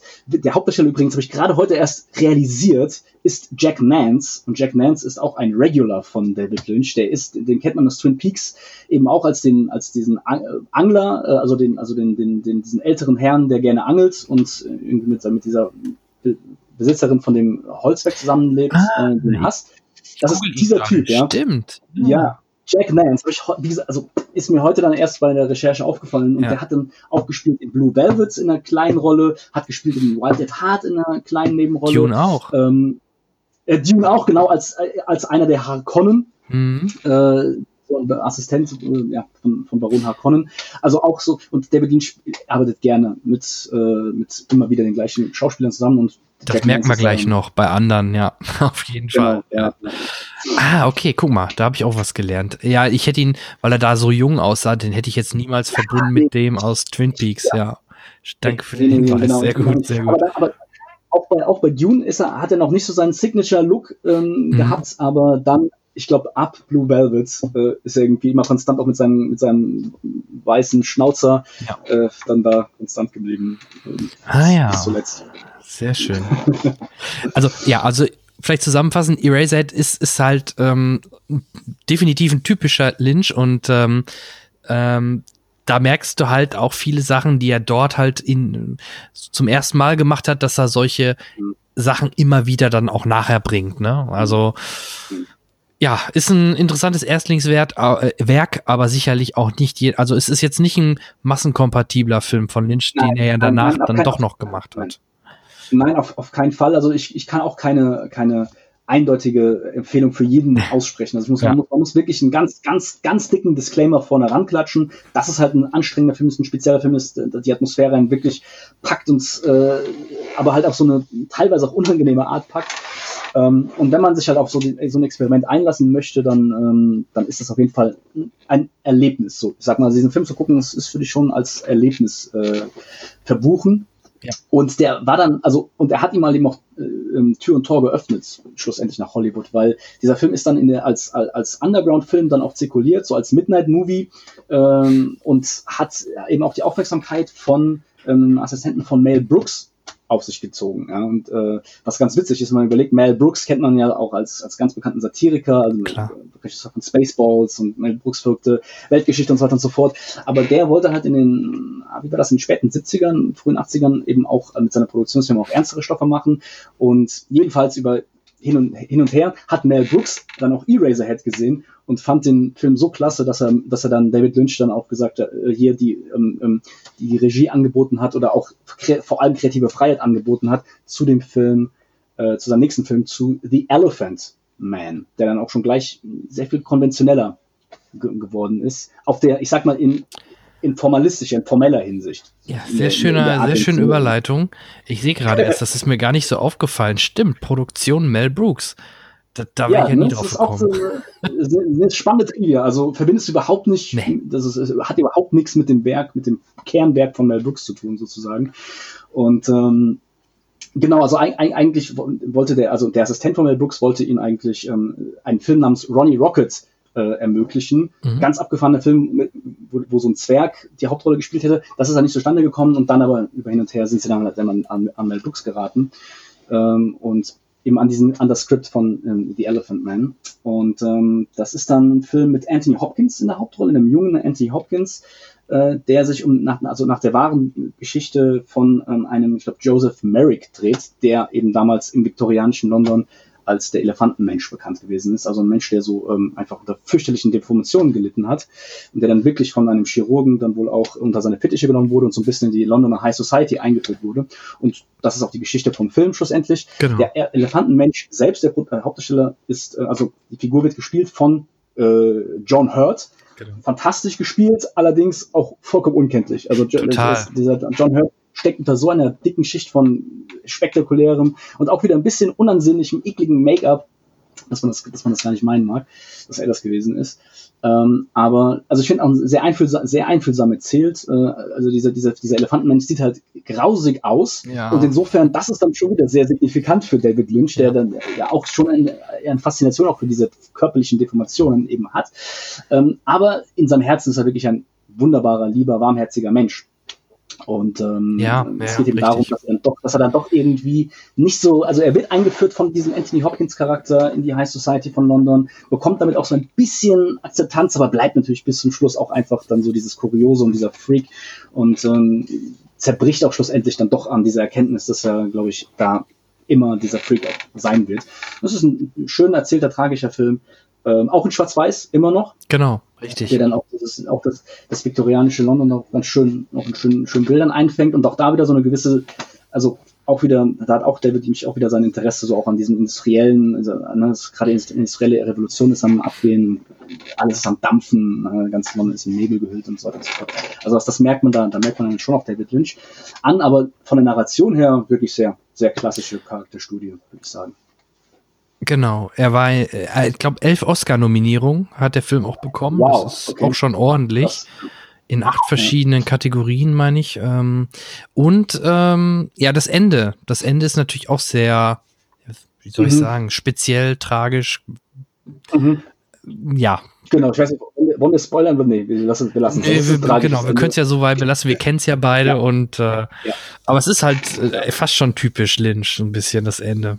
Gerade auch die Ja. letzte Einstellung. Ja, ja, das, das, das, äh, das also an die, an die erinnere ich mich explizit nicht mehr, aber ich weiß noch, dass es halt tragisch endet und äh, so ähm, auch, glaube ich, so was Mutter Weltall, ohne groß zu spoilern, vielleicht fällt sie dann wieder ein. ja, so, ja, Ist egal. un- ungefähr. Guckst du Aber, noch mal. Ich guck, das ist, ist genau, ist, ist, ist ein guter, äh, ist ein äh, guter Kickstarter dafür. Aber finde ich für mich immer, das sind so Filme, die kann ich mir echt immer schwer angucken, weil da ist das Mitleid Ja. auch immer so hoch und dann sieht das auch wirklich so schlimm aus und ah, weiß nicht. Es ist, ja, Hm. das, das ist, das ist, das ist wirklich wahr. Und ähm, ich glaube, ich bräuchte dann eben dann auch nochmal so einen Anlass. Und ich meine, wenn wir jetzt Eraserhead mit The Elephant Man vergleichen, also Eraserhead ist schon, hat nochmal, schlägt nochmal immer wie eine Granate ein, ja. Also Ja. The Elephant Man ist, ist, ist, ein, ist ein schönes Porträt, tragisches Porträt, aber also, ja, abgesehen davon, ähm, wenn ich jetzt nicht jetzt jemanden habe, dem ich es wirklich explizit zeigen möchte, ähm, ja, muss es, muss ich, muss, muss ich schon in einer sehr speziellen Stimmung sein, um mir sowas anzugucken. Und das ist auch generell für David Lynch, finde ich, bezeichnend, dass Oh ja. Filme, auch wenn sie dann, auch wenn sie, auch wenn sie ähm, noch ein bisschen Mainstream-tauglicher sind, schon auch immer. Boah, Ja, aber kein, kein. Feelgood-Film dabei. Wüsste ich jetzt nicht, wo ich sagen würde, hey, guck dir den mal an. und ohne Witz, da kommen wir zu dem Film, den ich eben, also den ich diese Woche noch mal zum ersten Mal gesehen habe, nämlich The Straight, The Straight Ah, okay. Story. Das ist, dieser Film fällt so raus. Ich, wenn wir uns hier chronologisch vorarbeiten, dann kommen wir noch zu dem. Also, Da wir ich noch zu, vorstellen, das genau. ist, das, der geht, der geht ein bisschen raus aus der ganzen Chose. Aber sonst von den anderen Sachen, ja, äh, ist viel gut, würde ich auch nicht sagen, ein Label, was man mit David Lynch Nee. findet. Gehen wir mal vier Jahre weiter. 1984 sind zwei tolle Sachen passiert. Einmal wurde ein gewisser Daniel P. Schenk geboren und es kam endlich den Film, den wir gerade schon angeteasert haben, Dune, der Wüstenplanet ins, äh, ins amerikanische Kino. So geht das Titelthema ungefähr. Ja, sehr gut, dass du das so, sogar noch drauf hast. Und ich glaube, es ist der erste Film mit einem seiner Wegbegleiter, die wir dann äh, in sehr vielen Filmen immer oder Serien auch wieder sehen, nämlich Kyle Mac Kyle McLachlan, oder? Ja. Wie spricht man es aus? Ich hätte es gesagt, McLachlan. Ja, aber McLachlan. McLachlan, also ja, ich, sagen wir mal wir McLachlan. sagen Kyle. Freunde nennen ihn Kyle. Ja, ähm, Genau, ja, Mammutprojekt, ähm, auch richtig lang, deutlich über zwei Stunden, mit Stars wie, okay, da war er wahrscheinlich noch kein so ein Riesenstar, Kyle McLachlan. Patrick Stewart hatte ich gerade schon Runde. erwähnt. Also der Cast ist Max schon super. Und es ist eine Buchverfilmung, wenn ich das noch richtig in Erinnerung habe, ne? Genau, von Frank, Frank Herbert. Es gibt Leute, gerade im Science-Fiction-Bereich, die sagen, der Wüstenplanet sei so ein bisschen der Herr der Ringe des Science-Fiction-Genres. Ja. Äh, Genres, ja. Also der, der, das gibt auch mehrere Bücher dazu, ähm, ähm, die dann auch noch, keine Ahnung, noch viel weiter in die Zukunft reichen, als, als, als der Film erzählt und so weiter und so fort. Ähm, aber ja, also es ist sehr, sehr episch angelegt und ähm, insofern war es natürlich auch auch wieder ein Beispiel für Blueprint for Unhappiness. Also von Anfang an zu sagen, so einen epischen Stoff zu nehmen und ihn in zwei Stunden packen zu wollen, das, das kann ja nicht funktionieren. Ja? Also so ein bisschen wie Peter Jackson ja auch sein Herr der Ringe schon von, schon von Anfang an dann mindestens als zwei Filme anlegen wollte und dann Gott sei Dank von New Line auch dann dazu überzeugt wurde, gleich, gleich zu drei Filmen zu machen. Mhm. Gut, geht auch in die andere Richtung, wenn wir jetzt den Hobbit angucken, ne, der hätte vielleicht ein bisschen, der hätte es kürzer vielleicht auch getan. Aber Dune ist, Dune ist eben auch so ein Beispiel für, es ist eigentlich eine sehr viel epischere Geschichte, ähm, als man wirklich in zwei Stunden packen kann. Und ähm, ich, das habe ich eben auch schon gesagt, ich persönlich finde den Film wirklich sehr unterhaltsam. Ich finde ihn sehr visuell sehr stark, äh, auch die Geschichte nach wie vor auch funktionierend, aber ich kann auch verstehen, wenn Leute sagen, ja, es fühlt sich alle teilweise schon auch ein bisschen ähm, ne, ge- gerusht an, dass, dass, dass, dass wir doch über einige Storypunkte zu schnell drüber galoppieren. Und es gibt dann auch gerade so gegen, ich weiß nicht, so Ende zweiter Akt einen ziemlichen, so eine Montage, wo sie auch über Jahre einfach so hin, hin, hinweg galoppieren. Ähm, jo, das ist natürlich dann, das, das, das, das spürt man dann schon auch. Und ähm, aber und für David Lynch selbst war es wohl auch keine so angenehme Erfahrung. Also, also erstmal, weil er nicht den Final, das Recht am Final Cut hatte. Also er durfte nicht entscheiden, wie der Film schlussendlich wirklich fett, später fertig aussieht. Ähm, ja, und der musste dann halt eben, wie das bei so großen Blockbuster-Produktionen ist, natürlich auch sehr, also für den kleinsten gemeinsamen Nenner schlussendlich produzieren und Mhm. da auch viele Kompromisse eingehen. Und er hat auch da de facto danach nicht mehr so ein Riesenprojekt ähm, geleitet. Wobei er, okay, gut, das muss man relativieren, also er hat auch angeboten bekommen, den äh, Regie zu führen bei George Lucas ähm, Return of the Jedi. Das wäre ja, das wäre spannend Ja. gewesen. Das wäre spannend gewesen, gell? aber da- das hat er abgelehnt, weil er gesagt hat, nee, er findet, das, das, das ist George Lucas Vision und er will nicht seine, seine Ideen da in, in diese Welt reinbringen. Okay. Ähm, gut, und hat sich, dann, hat sich dann für Dune entschieden, ähm, unter Dino Di Laurentiis. Ähm, mit dem hat er dann, also und dessen Produktionsfirma ist auch so, ein, auch so ein legendärer Filmproduzent. Und dann war er aber gleich in so einem Drei-Picture-Deal drinnen, von denen halt Dune der erste war. Und ähm, die zwei am nächsten waren dann eben auch, also also der, der nächste war dann eben auch Blue Velvet, der dann zwei Jahre später auch unter Di Laurentiis entstanden ist. Genau, ja, nur mal kurz vorweggegriffen. Mhm. Und ähm, ja, also und, und, und Dune ist eben dann ähm, leider auch an den Kinokassen gefloppt. Also ich glaube, er hat sein Produktionsbudget auch um Millionen Dollar verfehlt, nicht mehr eingespielt. Ja, und gut. Ich kann jetzt nicht sagen, dass die Neuverfilmung, die Serie, die irgendwann in den 2000 rauskam, dass die mich dann sonderlich vom Hocker gerissen hätte. Ich bin jetzt gespannt auf die komplett Neuverfilmung von, von Dennis Villeneuve. Da ist er ja dran. Denis. Äh, Denis, Entschuldigung. Natürlich, der kann, der, Da weiß ich sogar mal den, den Namen. Nicht Dennis. Denis, Denis Villeneuve. Aber da bin ich auch sehr Und, gespannt. äh, Ich halte sehr viel vom Villeneuve. Ähm, Ja. boah, ja, ich, Runner war mich ja auch drauf. seine also er hat gezeigt, dass er Science-Fiction-Filme der 80er super remaken kann mit äh, oder oder fortsetzen kann mit, mit Blade Blade, Runner äh, 2049 und deswegen denke ich auch ist er der richtige Mann. Bin ich mal gespannt, was was er dann Aber da muss ich ja sagen, ähm, da hat mir damals noch besser gefallen, die zwei Filme, die er davor gemacht hat. Nicht Sicario, den, hab ich, den muss ich immer noch mal nachholen, Shame on Me. Aber Prisoners, sehr, sehr zu empfehlen. Und halt auch. Enemy, beides von 2013. Beides Filme, die man gesehen haben sollte. Arrival ist sowieso für mich eins der Highlights. Ich krieg da jedes Mal Pipi in den Augen, gerade gegen Ende hin. ja. Ähm, Einer der wirklich der, der besten Science-Fiction-Filme ja. Arrival ist, super geil. Und ähm, was ich gelesen habe, ähm, vielleicht weißt du da auch was drüber als äh, Fachmann in dem Bereich. Ähm, der Ridley Scott sollte den Film eigentlich erst umsetzen und der ist dann kurz bei, äh, kurz kurz vor oder Ja. bei Drehbeginn hat er hat er die Grätsche gemacht oder ist rausges ausgestiegen und dann hat äh, David Lynch übernommen. Ist das richtig? Das, also so, so weiß ich das auch. Ich weiß, dass der Film generell ziemlich in der Development Hell festgesteckt hat. Und Mhm. ich weiß auch, dass ich glaube noch unter Ridley Scott sollte kein geringerer als HR Giga das Production Design für Ja. den Film nutzen. Ja? Das Hab heißt also, gelesen, der, ja. der Designer von Alien sollte dann äh, da auch dem Wüstenplaneten seinen Look verpassen. Den Haus, Aber das Haus der Hakon hat er wohl gezeichnet. Genau, genau. Also ich, ich war auch in, im Giga-Museum oder mehrfach sogar im Giga-Museum in Gruyère in, in der Schweiz, ähm, wo man ja auch dann alle möglichen seiner, seiner Arbeiten sehen kann. Ich finde find ich auch einen tollen Künstler, sehr konsistent, ne, kann man sagen. Ähm, und da sind, sind auch, glaube ich, Skizzen ausgestellt von, von seiner äh, Arbeit an, an, an Dune. Als aber dann David Lynch an Bord gekommen ist, das habe ich gerade heute nochmal gelesen, hat wohl, also Giga hat dann später gesagt, dass Lynch ihm vorgeworfen hätte, dass er seine Ideen gestohlen habe, dass, dass Giga seine Ideen gestohlen habe und dass Lynch deswegen kein Interesse gehabt hat an, da an der Kollaboration. Äh, keine Ahnung, was jetzt, was jetzt dahinter steckt. Aber jedenfalls hat sich dann Lynch gegen die, Ko die Kollaboration mit, mit Giga entschieden und ähm, dann auch, glaube ich, wieder auch sehr viel so, von seinem eigenen, von seiner eigenen ähm, Stilistik da dann auch in in den Film äh, reingebracht. Und jo, hat's, also hat er denn, ich meine, man muss ja sagen, okay, wenigstens hat er ihn zu Ende gebracht. Also Ja. wenn man, ich sag sag so, wenn man halt David Lynch auch oft dann vorwirft, naja, ne, er, äh, keine Ahnung, also seine Filme sind kommerziell nicht so erfolgreich, er ist der, was weiß ich, europäischste aller amerikanischen Regisseure und dies und das, ne, darf man trotzdem nie vergessen, dass er schon auch ein sehr professioneller Arbeiter gewesen ist. Ne? Also er hat den, er hat den Job schon auch gemacht, äh, auch, auch immer wieder und dann auch abgeliefert. Ja. Äh, und wie gesagt, ich kann es ich kann's nur nochmal sagen, also ich finde, dass Dune ähm, unfair in der Geschichte un, einen unfairen Platz bekommen hat. Aber wer ihn noch nicht gesehen hat, sollte, finde ich, sollte das vielleicht auch gerade jetzt, wo der neue Film in der Mache ist, äh, noch und dann selbst entscheiden. Auf jeden Fall. Ähm, vielleicht, bevor wir zum nächsten Film gehen, kleiner Fun-Fact nebenbei, weil mich das doch mal interessiert hat, was dieses Ronnie Rocket ist, was du meintest. Dort war übrigens als Hauptdarsteller angedacht Mhm. Michael J. Anderson, den wir dann Ja, auch genau. als kleinen, Mhm. wüchsigen aus Twin Peaks zum Beispiel kennen.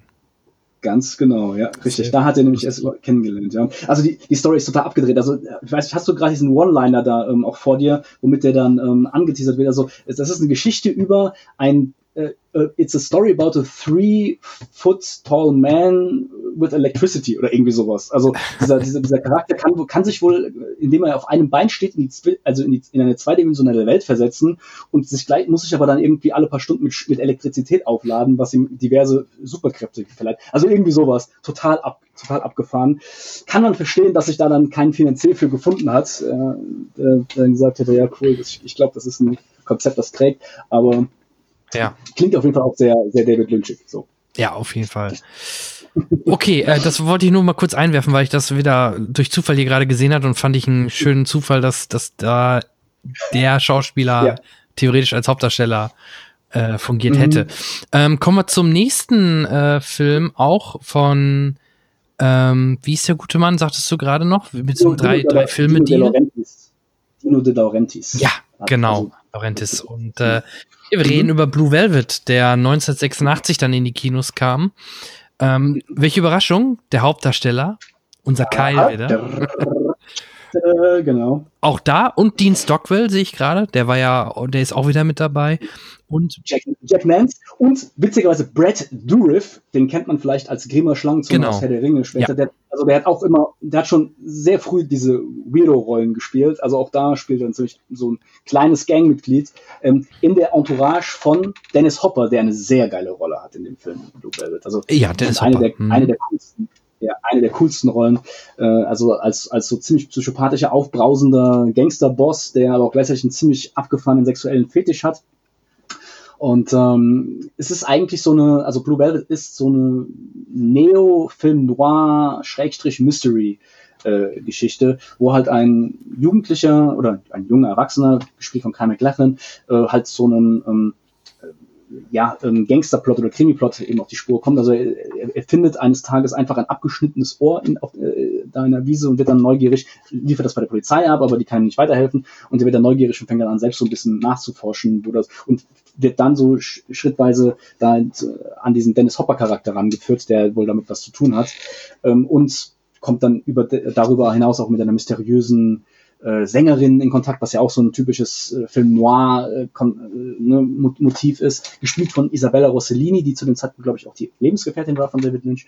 Und Laura Dern übrigens, ne, müssen wir auch nochmal sagen. Also Laura Dern spielt die, äh, spielt dann die, die Schulfreundin sozusagen von Kanye Glechen, mit dem sich dann auch, mit der sich auch was anbahnt. Und die hat da eine Blutjung gespielt. Also ihr, ja. ihr, ihre Rolle ist, zwar, ist, ist äh, ich weiß gar nicht wie alt, also noch, geht noch zur Schule. Und die Schauspielerin war zu dem Zeitpunkt wohl auch höchstens Anfang 20, ja, vielleicht sogar noch jünger.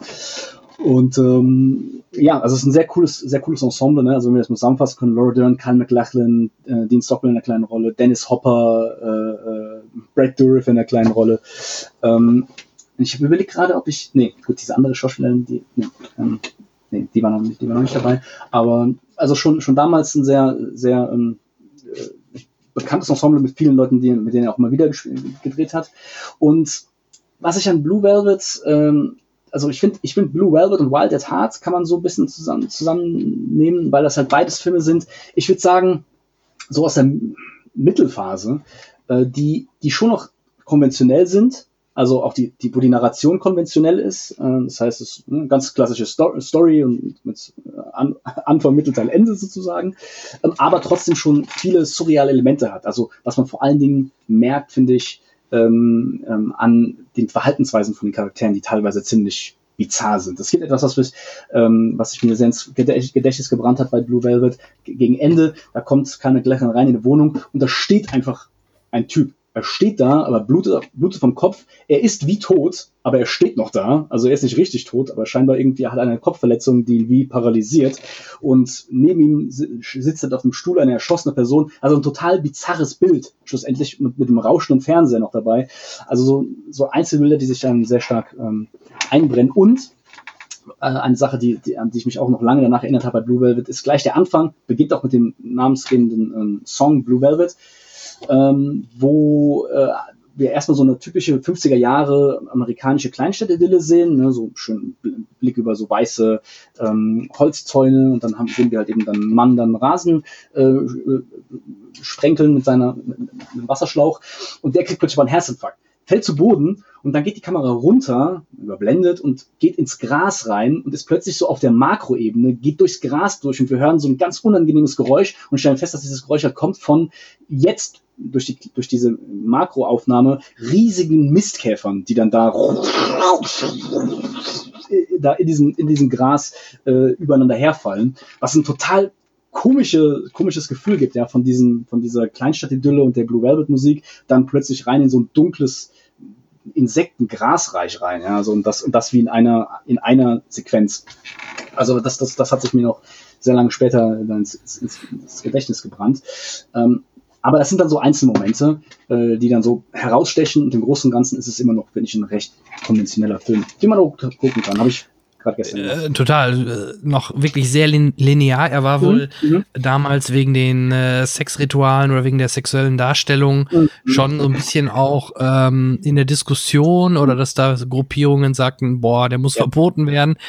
Man weiß ja, wie es in den Staaten ist, ne? sehr prüde. Mhm. Ähm, ich, mir fiel gerade noch ein, ähm, ich wollte gerade nicht dazwischen grätschen, Brad Dourif, den du mit ähm, Herr der Ringe ja in Verbindung gebracht hast, Grima Schlangenzunge, ähm, den kannte ich sogar schon ein bisschen davor. Kleiner Fun Fact, der hat bei Star Trek Voyager in drei Folgen mitgespielt. Ah, okay. Einen ähm, einen, äh, ich weiß gar nicht, ob es Fähnrich war oder auf jeden Fall ein Offizier, Suda. Und allein da, da hat er mir so eine Angst immer gemacht, weil das war einer, der hat einen Mord begangen und bei der Voyager hatte man das Problem, was soll man mit einem Mörder machen? Man kann ihn ja jetzt nicht für 70 Jahre in, in die Zelle stecken, weil die Voyager ja noch einen langen Flug nach Hause hat. Mhm. Was macht man? Todesstrafe einsperren ähm, oder aussetzen. Also da gab's eine, äh, da, dadurch gab's da ähm, sehr, einen sehr spannenden Diskussion auch über Todesstrafe oder solche ah, Geschichten. Ah, okay. Und da war er halt der der Mörder oder der, der, der Hauptdarsteller in dem Bereich, der Agent, äh, ich sag schon Agent, der Fähnrich oder Offizier Suda. Ja, ja. Nur kleiner Fun Fact. Und da ist mir dann, da ist er mir damals zum ersten Mal aufgefallen und danach dann erst äh, in anderen Produktionen wie natürlich Herr der Ringe oder auch bei David Lynch. Mir ist, mir ist er total im Gedächtnis geblieben in seiner Rolle als abgefahrener ähm, Wissenschaftler in Alien 4 von Jean-Pierre äh, Jean Genet.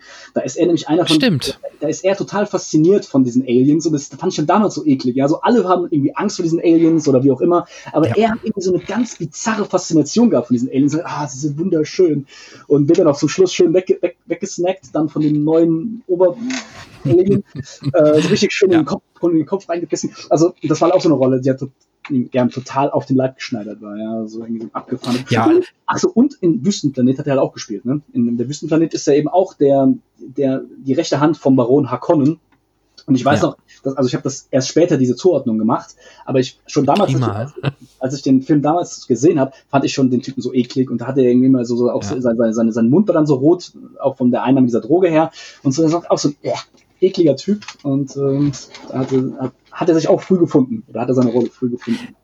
Absolut, egal was, was er spielt, das, aber was er spielt, das spielt er super. Und ja, äh, ja ich finde, der fällt dann halt immer wieder in solchen Rollen auf. Gut, dass du den Alien-Hinweis gebracht hast. Jetzt, wo du es gesagt hattest, ja, da ist er mir damals halt natürlich auch dann aufgefallen. Richtig. Ja, schön. Ja. Ähm, naja, schön ist relativ, aber ja, cool, dass, dass wir ähm, Connected. Dass wir beide den, den Herrn Durif, der ja vielleicht nicht unbedingt der bekannteste Schauspieler unter der Sonne ist, äh, beide aber so wahrgenommen haben in ja, den Rollen. Ja, schön. Äh, ja, Blue Velvet, äh, wie gesagt, auch die Musik am Anfang und so, es ist, es ist ein schöner linearer Film, den man sich wirklich den, also das wäre noch ein Film, da würde ich sagen, ja, den kann ich mir auch zum Beispiel mit meiner Frau angucken. Da kommen gleich noch andere Filme, da würde ich sagen, äh, eher nicht. Das stimmt. Also ich meine, ich meine, mittlerweile ist man, also was, was in den 80er Jahren wirklich ist anstößig und krass war, das ist halt heute auch nicht mehr, ne, nicht, nicht mehr ganz so, nicht mehr ja. ganz so anstößig. Und ich meine, es gibt also auch diese, diese eine Szene, das ist es gibt schon so eine sexuelle Szene dann, wo Dennis Hopper da seinen Fetisch auslebt, ist schon abgefahren, aber eher, weil die ja. Performance, finde ich, sehr krass ist von ihm und die Idee auch dieses Fetisches sehr, sehr abgefahren ist. Weniger jetzt, weil es so explizit und äh, ordinär und eklig wäre, ja, also, sondern wirklich mehr, weil es wirklich sehr, sehr immer noch sehr in, in, in, intensiv ist, würde ich sagen, äh, bis heute. Und ähm, also von diesem, von diesem Charakterspiel her, also wie gesagt, so einzelne Szenen finde ich stechen auch nochmal sehr heraus, aus einem doch sonst sehr handelsüblichen Plot insgesamt mit dann auch einem, ne, auch einem schönen, soliden Happy End. Also wer David Lynch vor allen Dingen so wegen den abgefahrenen Dingen kennt, der, der wird dann bei Blue, Blue Bell überrascht sein, wie konventionell er dann auch konnte, schlussendlich. Genau.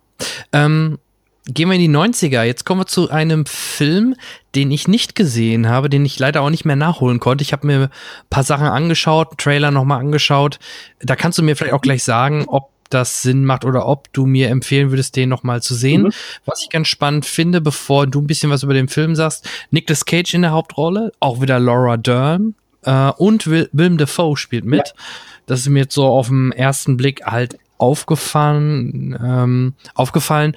Und ähm, ja, was weißt du über den Film? Ist das noch linear erzählt oder ist das schon typischer Lynch-Film? Also deswegen, wie gesagt, irgendwie unter meinem Radar mhm. äh, hergelaufen. Ich würde, also ich würde sagen, ich würde, ich würde Blue Velvet und Wild at Heart so ziemlich in einen Hut stecken. Also ähm, beide Filme mhm. haben, haben surreale Elemente, ähm, aber insgesamt doch noch einen relativ linearen Plot. Wild at Heart traut sich an einigen Stellen schon mehr, also mehr raus, wird, wird schon Lynchesker sozusagen als, als noch Blue Velvet.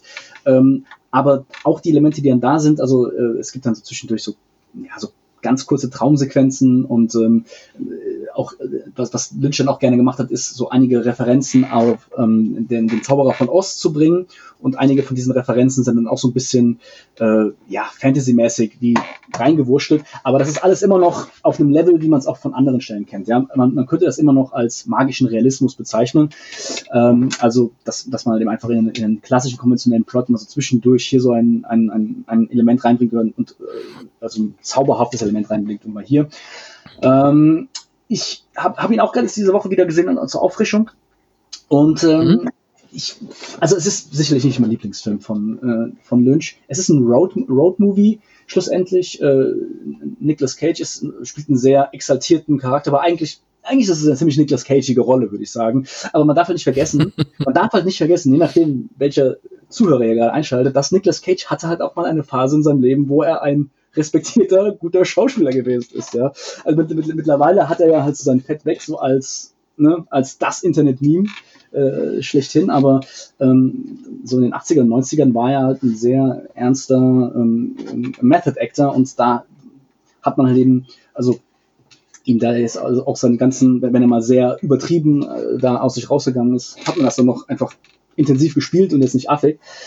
Ähm, und insofern, also passt, passt, passt diese Rolle wirklich gut rein. Was ich dann überraschend festgestellt habe, ist, er ist ein sehr guter Sänger, denn er, er, er singt zwei Elvis Presley-Songs und macht das ziemlich gut. Ich habe dann auch nachgelesen, das ist wirklich seine eigene Stimme, die wir da hören. Ähm, ah, interessant. Dann, der ist doch danach. Auch, mit, der war doch nachher mit der. War der mit der Ex-Frau oder mit der Tochter von Elvis Presley liiert? Das ist eine gute Frage. Also die, die, also, äh, Eins, also es, es könnte, könnte, könnte sein, dass er auch irgendwie auch so welche Memor wichtige Memorabilia oder sowas hat. Wobei ich nicht ganz weiß, ob ich das mit Michael Jackson verwechsle, ähm, weil der hat ja dann auch mit der Tochter von der Priscilla, Priscilla also keine Ahnung, kriege ich es nicht zusammen, aber ähm, jedenfalls hat er das, hat, hat er das wirklich toll performt, hat eine sehr ähm, charakteristische, äh, also für seine Rolle charakteristische Schlangenhaut-Lederjacke an äh, und der sagt mehrmals im Film, das ist ein Ausdruck seiner persönlichen Freiheit und Individualität. Das ist dann so wie in, in your face mäßig ähm, gemacht und es ist halt ähm, ein Roadmovie. Er nimmt dann diese, auch diese blutjunge Laura Dern mehr oder weniger so mit und, und, und will dann einfach so ein besseres Leben halt bei einer Fahrt halt durch, durch Amerika und die böse Mutter von Laura Dern, äh, die will es den beiden nicht gönnen und die setzt dann auch da Killer auf die beiden an und ähm, äh, Willem Dafoe ist dann auch in diesem Zuge, kommt, gerät dann auch in die Rolle und Willem Dafoe spielt auch einen schön angenehm ekligen Typen. Ich, ich weiß nicht, was hm. mit seinen Zähnen gemacht haben, aber es sieht so aus, als, als hätte er wie so weggefaulte Zähne und ganz viel Zahnfleisch und das, und das, er grinst auch ständig, das heißt, wir sehen auch ständig diese ekligen Zähne von ihm und äh, ist auch generell so ein ekliger Typ. Äh, der auch, also ja, finde ich in einer, in einer sehr, sehr, coolen Nebenrolle schlussendlich zu sehen ist. Ähm, blutig mit in, in, in, in einigen Szenen und ja, wild, äh, wild abgefahren und relativ viel Sex, würde ich sagen. Das ist mir auch aufgefallen. Also die, also die beiden, Nicolas Cage und Laura Dern, die können da nicht von sich lassen, sozusagen, auf des Films. Das ist ein sehr Okay. sex sexuell aufgeladener Film, würde ich sagen, ja. Okay, Ähm, count aber- me in. Aber dieses, also dieses Pärchen ist halt einfach, ist sich, ist sich gegenseitig mit Haut und Haaren ver, ähm, verfallen. Ist eine, ist eine Verfilmung von einem Roman äh, gleichen Namens, von einem Brad Steele, irgendwas. Ich, siehst du das? Äh, Brad Gifford, äh, Entschuldigung, Barry, Barry Gifford. So, von Barry Gifford. Und ähm, der, also David Lynchs Version von dem Buch weicht relativ stark ab vom, vom, vom, äh, vom Buch, aber Barry Gifford ist da war voll ziemlich cool mit und da ist auch wohl eine Freundschaft auch daraus entstanden und der hat nämlich auch später an Lost Highway mitgeschrieben, am Drehbuch davon mitgeschrieben. Das heißt also auch die Tatsache, dass dann, dass der Film so anders ist als das Buch, hat's da, hat den Autor nicht sonderlich gestört. Ähm, und ich glaube, damit, damit hat er auch seinen, mit Wild at Heart hat er auch sein Palme d'Or in Cannes äh, gewonnen. Also das war dann durchaus ein Film, der dann zwar auch kontrovers aufgenommen wurde, aber ihm schon auch ähm, so einige kritische Akkuladen eingebracht hat. Okay. Ja, Also, ja, dann gucke ich ihn mir doch nochmal an. Also, also ein- ja, mein, mein, mein Fazit ist so ein bisschen, ist so, ist so ein bisschen, ist so ein bisschen verwachsen, aber ähm, Mhm. also ich, also ich sag's, ich sag's mal so, wenn du dich zwischen The Straight Story und Wild at Heart entscheiden müsstest, auf jeden Fall Wild at Heart. Oh, okay, also ist- das ist ein Argument. Dann, Ja, also es ist auf jeden Fall, es ist auf jeden Fall, du, du spürst Lynch total raus. Ich finde, Nicolas Cage hat eine gute Rolle. Es sind auch hier wieder gute, sta starke Szenen drin. Also wenn dir, wenn du was mit Blue Velvet anfangen konntest und wenn du was Mhm, mit, auf mit der, konventionelleren, der konventionelleren Version von David Lynch anfangen kannst, dann ist das auf jeden Fall ein, ein Film für dich. Ja. Okay, cool. Ähm, ich will noch mal eben kurz unser ähm, Presley-Thema Mhm. kurz aufstricken. ich habe es mir gerade noch mal angeschaut hier. Also, äh, Elvis Presley und Schauspielerin Priscilla Presley, die man auch aus der nackten Kanone erkennt. Die Ja. beiden haben eine Tochter, die, das einzige Kind, und die heißt Lisa Marie Presley. Lisa Ah, Marie. Presley äh, sie war, die, die hat ein schlimmes Leben hinter sich, muss man ja gestehen. Sie war Mitglied Scientology, weil ihr erster Ehemann Danny, Danny Keogh auch, oder Keogh, äh, auch Scientologe war, von 88 bis 94. Ähm, warte mal, mit ihm hatte Presley zwei Kinder, genau, okay.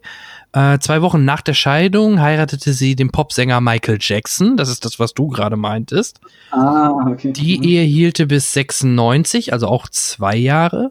Und jetzt kommt's, ihr dritter Ehemann wurde 2002 der Schauspieler Nicolas Cage, von dem sie nach drei Monaten sich scheiden lassen hat. Okay, drei. Monate. Ja. Äh, und am Ja, 22. Januar 2006 heiratete sie den Musiker und Produzenten Michael Lockwood. Mit ihm hat sie ebenfalls zwei Kinder. 2016 reichte das Paar die Scheidung ein. Okay, aber da hat es recht Ja. lange, zehn Jahre Das ausgehalten. grad- wollte ich gerade sagen, im Vergleich zu den vorherigen Unternehmungen. Ja. Drei Monate Nicolas Cage muss wohl reichen, ja. ich bin Ja, also Kester das, das, ist, das, das, das ist ein Charakter für sich. Ich sagte, wir, wir müssen mal irgendwann nur einen Nicolas Cage Podcast machen. Also, ich hatte nämlich vor kurzem noch einen Film mit ihm gesehen, Die Farbe aus dem All, The Color of Ja. Outer Space. Ähm, auch so ein abgefahrener Film, über den ich auch x, x erzählen könnte. Aber gut, das ist ein eigenes Thema für sich. Ist notiert. ähm, ähm, jedenfalls Nicolas Cage, also der hat dann nicht mehr zu den Regulars von Lynch gehört. Nee, also, der, genau. das, der hat dann da bei Wild at Heart noch kurz reingeschaut und eine gute Rolle abgeliefert, aber da ist dann wohl keine langfristige Liebe draus entstanden zwischen den beiden. Genau, und wir, wir sind Anfang der 90er, da kam dann Mhm. auch parallel die erste Staffel oder generell die Serie Twin Peaks ähm, Mhm. in die Fernseher in dem Falle. Ähm, Mhm. Die, die war für, war sicherlich, also war für, fand ich jedenfalls sicherlich einer der Höhepunkte und die, Mhm. womit er wahrscheinlich auch am meisten verbunden wird. Ähm, Zwei Staffeln, dann waren 92 kam der Kinofilm, der auch als Kinofilm hier gelistet wird, ähm, äh, raus, der aber bei Kritikern extrem und auch an den Kassen ein Totalausfall war. Ähm, Mhm. Ich fand den Film, ich mag, ich bin, war damals schon nicht Fan von Prequels und Mhm. das war auch für mich dann das Thema, warum der Film Twin Peaks, der Film bei mir ähm, nicht wirklich zünden konnte. Ähm, warte mal, Das- das, das also so toll. da- Unter da- Fire Walk with Me, genau, das war der Untertitel. Hm? Da gehen wir, da, da gehen wir beide d'accord, das sehe ich ganz genauso. Und ich Ja. muss gestehen, ich habe ich hab den, ich habe es zweimal versucht und ich habe ihn zweimal, ich kann, also ich könnte dir die Geschichte von diesem Film nicht mehr aufdröseln. Also ich weiß, beim ersten Mal bin ich wie weggedämmert oder was. Also beim zweiten Mal weiß ich nicht, ob ich, ob ich bewusst irgendwann ausgemacht haben. Also ich weiß, ich, ich habe den Film für ziemlich unschaubar Ja. gehalten, ähm, weil er dann irgendwie, ich weiß auch nicht, zu, zu langatmig an einigen Szenen war. Dann war es ein bisschen frustrierend, weil ähm, ich glaube auch Cooper hat nur eine ganz kurz, also die äh, Kyle McLachans Hauptfigur aus Ja. Twin Peaks der Serie hat dann nur ein ganz kurzes Stell dich ein. Ähm, ein paar Kernfiguren, ein paar Kernschauspieler haben auch nicht mehr ihre Rollen wieder, wieder, ähm, wiederholt für den, für den Film, sondern mussten dann noch ersetzt werden oder wurden einfach ganz rausgelassen. Also ja, ich finde insgesamt ähm, kann man Twin Peaks äh, den Film ganz gut so außer Acht lassen. Tut auch nichts, also die Serie bleibt genauso gut wie sie ist, auch ohne den Film. Ähm, Ja. Also die kann, die kann man wunderbar auch separat davon betrachten.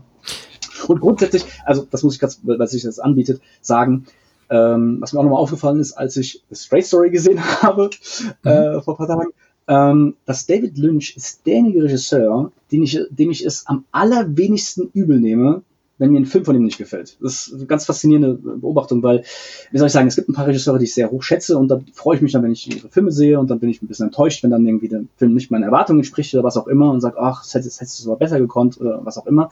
Und bei Lynch ist das wie nicht der Fall. Also ich, ich gucke mir was an und ich sage mir, nee, hat mir jetzt überhaupt nicht gefallen, aber ich respektiere dich doch genauso sehr wie, wie vorher. ich habe überhaupt nicht das Gefühl, dass das jetzt irgendwie was von deinem Gesamtwerk weggenommen hätte oder was auch immer, sondern ich finde es toll, dass du es probiert hast oder dass du mutig warst oder äh, dass du auch noch mal was komplett anderes äh, auch gemacht hast. Also ich, ich, ich schätze ihn halt eben als, als diesen Universalkünstler, ähm, wie wir ihn ja auch ein, hier eingeführt haben im, im Podcast, äh, mit all den verschiedenen Dingen, die er tut, schätze ich ihn wirklich sehr. Und ähm, ich nehme es ihm mal, wie gesagt, überhaupt nicht übel. Es ist dann einfach so, uh, uh, der Film, nee, uh, geht gar nicht, sorry, kann, kann, kann ich nicht gucken, aber ähm, finde ich dann im, im Gesamtwerk trotzdem gut, dass er ihn gemacht hat oder dass er einfach dazu sich gestanden hat und so authentisch gewesen ist, ja. Zumal du ja auch hier siehst, dass er teilweise ellenlange Pausen zwischen Filmen hat, ja. Wo man dann auch kann, naja gut, also ihm geht es jetzt nicht darum, einfach irgendwie ständig irgendwas zu machen für die Kohle oder für die Aufmerksamkeit oder für irgendwas, sondern es muss er halt packen, er muss richtig Bock drauf haben, dann können auch gerne mal fünf Jahre vergehen, können gerne auch mal, so ne, und gerne fünf Jahre zwischen Filmen vergehen, ähm, ehe sich dann wieder für, für ein nächstes Projekt ähm, hergibt und äh, ja, du kannst davon ausgehen, dass er dann einfach Bock drauf hat, gerade dieses Ding zu machen und äh, jo, gönne ich ihm dann. Also was mir gerade durch bei einem Rewatch extrem aufgefallen ist, wie viele Gaststars doch da mitgespielt haben, ne? Ähm, Ob es ein Bei- David Duchovny ist, da sind wir wieder bei Actors äh, Referenz Stimmt. mit einer sehr speziellen Rolle. sehr geilen Rolle als der undercover ermittelnde äh, Transvestiten äh, Ja. Ne? Klasse. Be bevor er bekannt war, muss, muss man sagen. Ne? Also war Total, wirklich- ja. Ja. Witzig, ja. Und da muss man ja auch zu sagen, und äh, vor allem er selbst, ne, der in allen Staffeln David und Lynch. äh, Mhm. David Lynch selbst, der ja auch als Schauspieler äh, arbeitet und Mhm. dort halt hier als, ich, was war's, Poli, nee, der FBI-Chef, ne, der FBI-Chef. Genau, also Vorgesetzter jedenfalls. Ja. Die kann man gleich schwer, schwerhörig und das Ja. hat das auch wirklich bis, bis zur Schmerzgrenze ausgespielt, diese, Oh diese ja.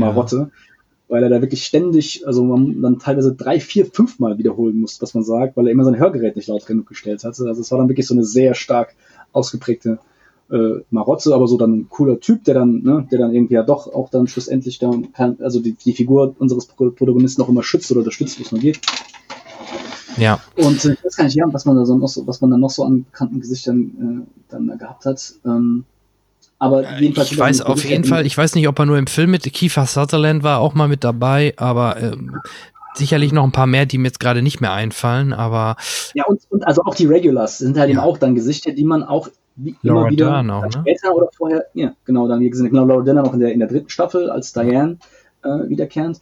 Ähm, und dann eben auch wieder Jack Nance, ne, der Hauptdarsteller aus Eraserhead, äh, hat dann da auch eine schöne tragende Neben Nebenrolle oder auf jeden Fall gehört fest zum Ensemble. hm, Ähm, dann auch die, äh, die ähm, Schauspieler, die dann auch später, also die auch immer sowas Hexenhaft, He Hexenhaftes hat, die hat einen Namen, den ich jetzt gerade nicht aussprechen kann, mal, wie hieß die? Gabri, Gab, Gab, irgendwas mit G-A-B, irgendwie. Ähm, also die hat jedenfalls da die, die Mutter gespielt von, von Laura Palm- Palmer und spielt dann auch äh, später in den Film, äh, ist sie auch mal immer wieder äh, zu sehen bei, bei David Lynch. Ja.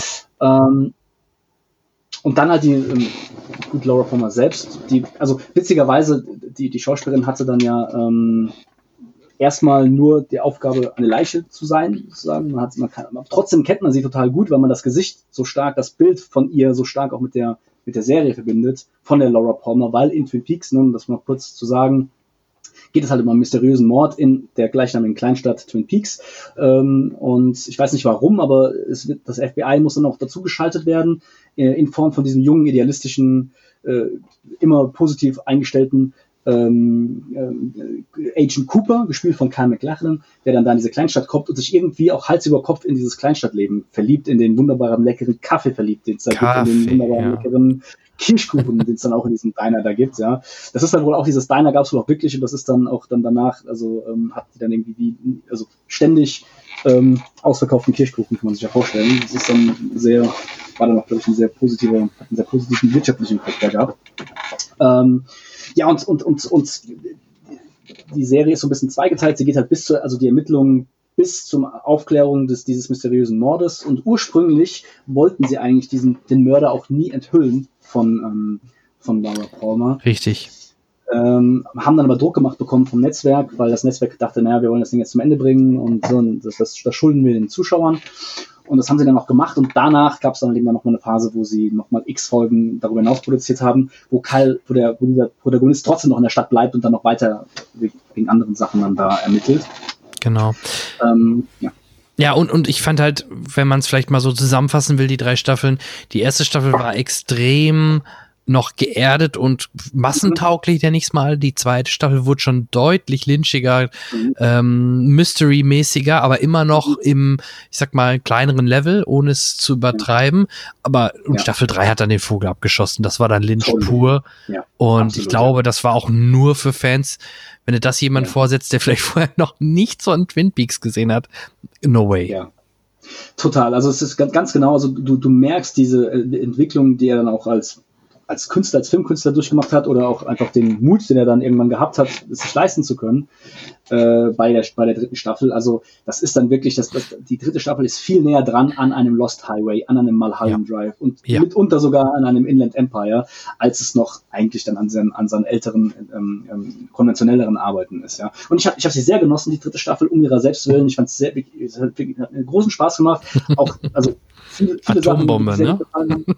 Oh Gott, ja, die hat, also ja, sehr, sehr krasse, doch au lang ausgewalzte Einzelepisoden. Und du hast dich halt dann wirklich dann teilweise auch gefragt, okay, wo führt das Ganze jetzt hin? Also du hast oh, schon ja. gemerkt, dass, dass David Lynch dann nicht mehr den gleichen Anspruch hatte, glaube ich, oder die, nicht mehr auf die gleiche Weise erzählen wollte, wie halt in den ersten beiden Staffeln.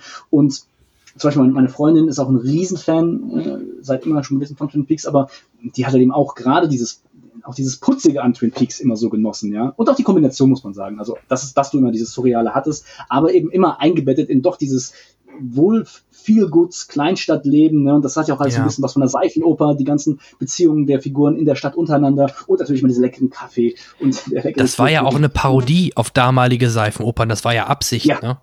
Ja, genau, stimmt. Und das hat dadurch dann wieder einen ganz eigenen Flair bekommen, einen ganz eigenen Flavor bekommen. Und diese ganze Ebene, die ist eigentlich in der dritten Staffel die fast nicht mehr existent gewesen, in einem sehr geringeren Maße. Und ähm, das, also da kann ich natürlich auch verstehen, dass dann Fans von den Twin Peaks äh, bei der dritten Staffel dann, naja, also je nachdem, aus welchem Grund sie Fans von Twin Peaks waren, ähm, dann vielleicht auch nicht mehr so ganz d'accord gegangen sind. Und vom, vom generellen Publikum muss man gar nicht reden. Also, dass, ähm, dass das für die dann, für ein generelles Publikum schon zu weit abgespaced war, das ist, glaube ich, also, das ist, das ist klar.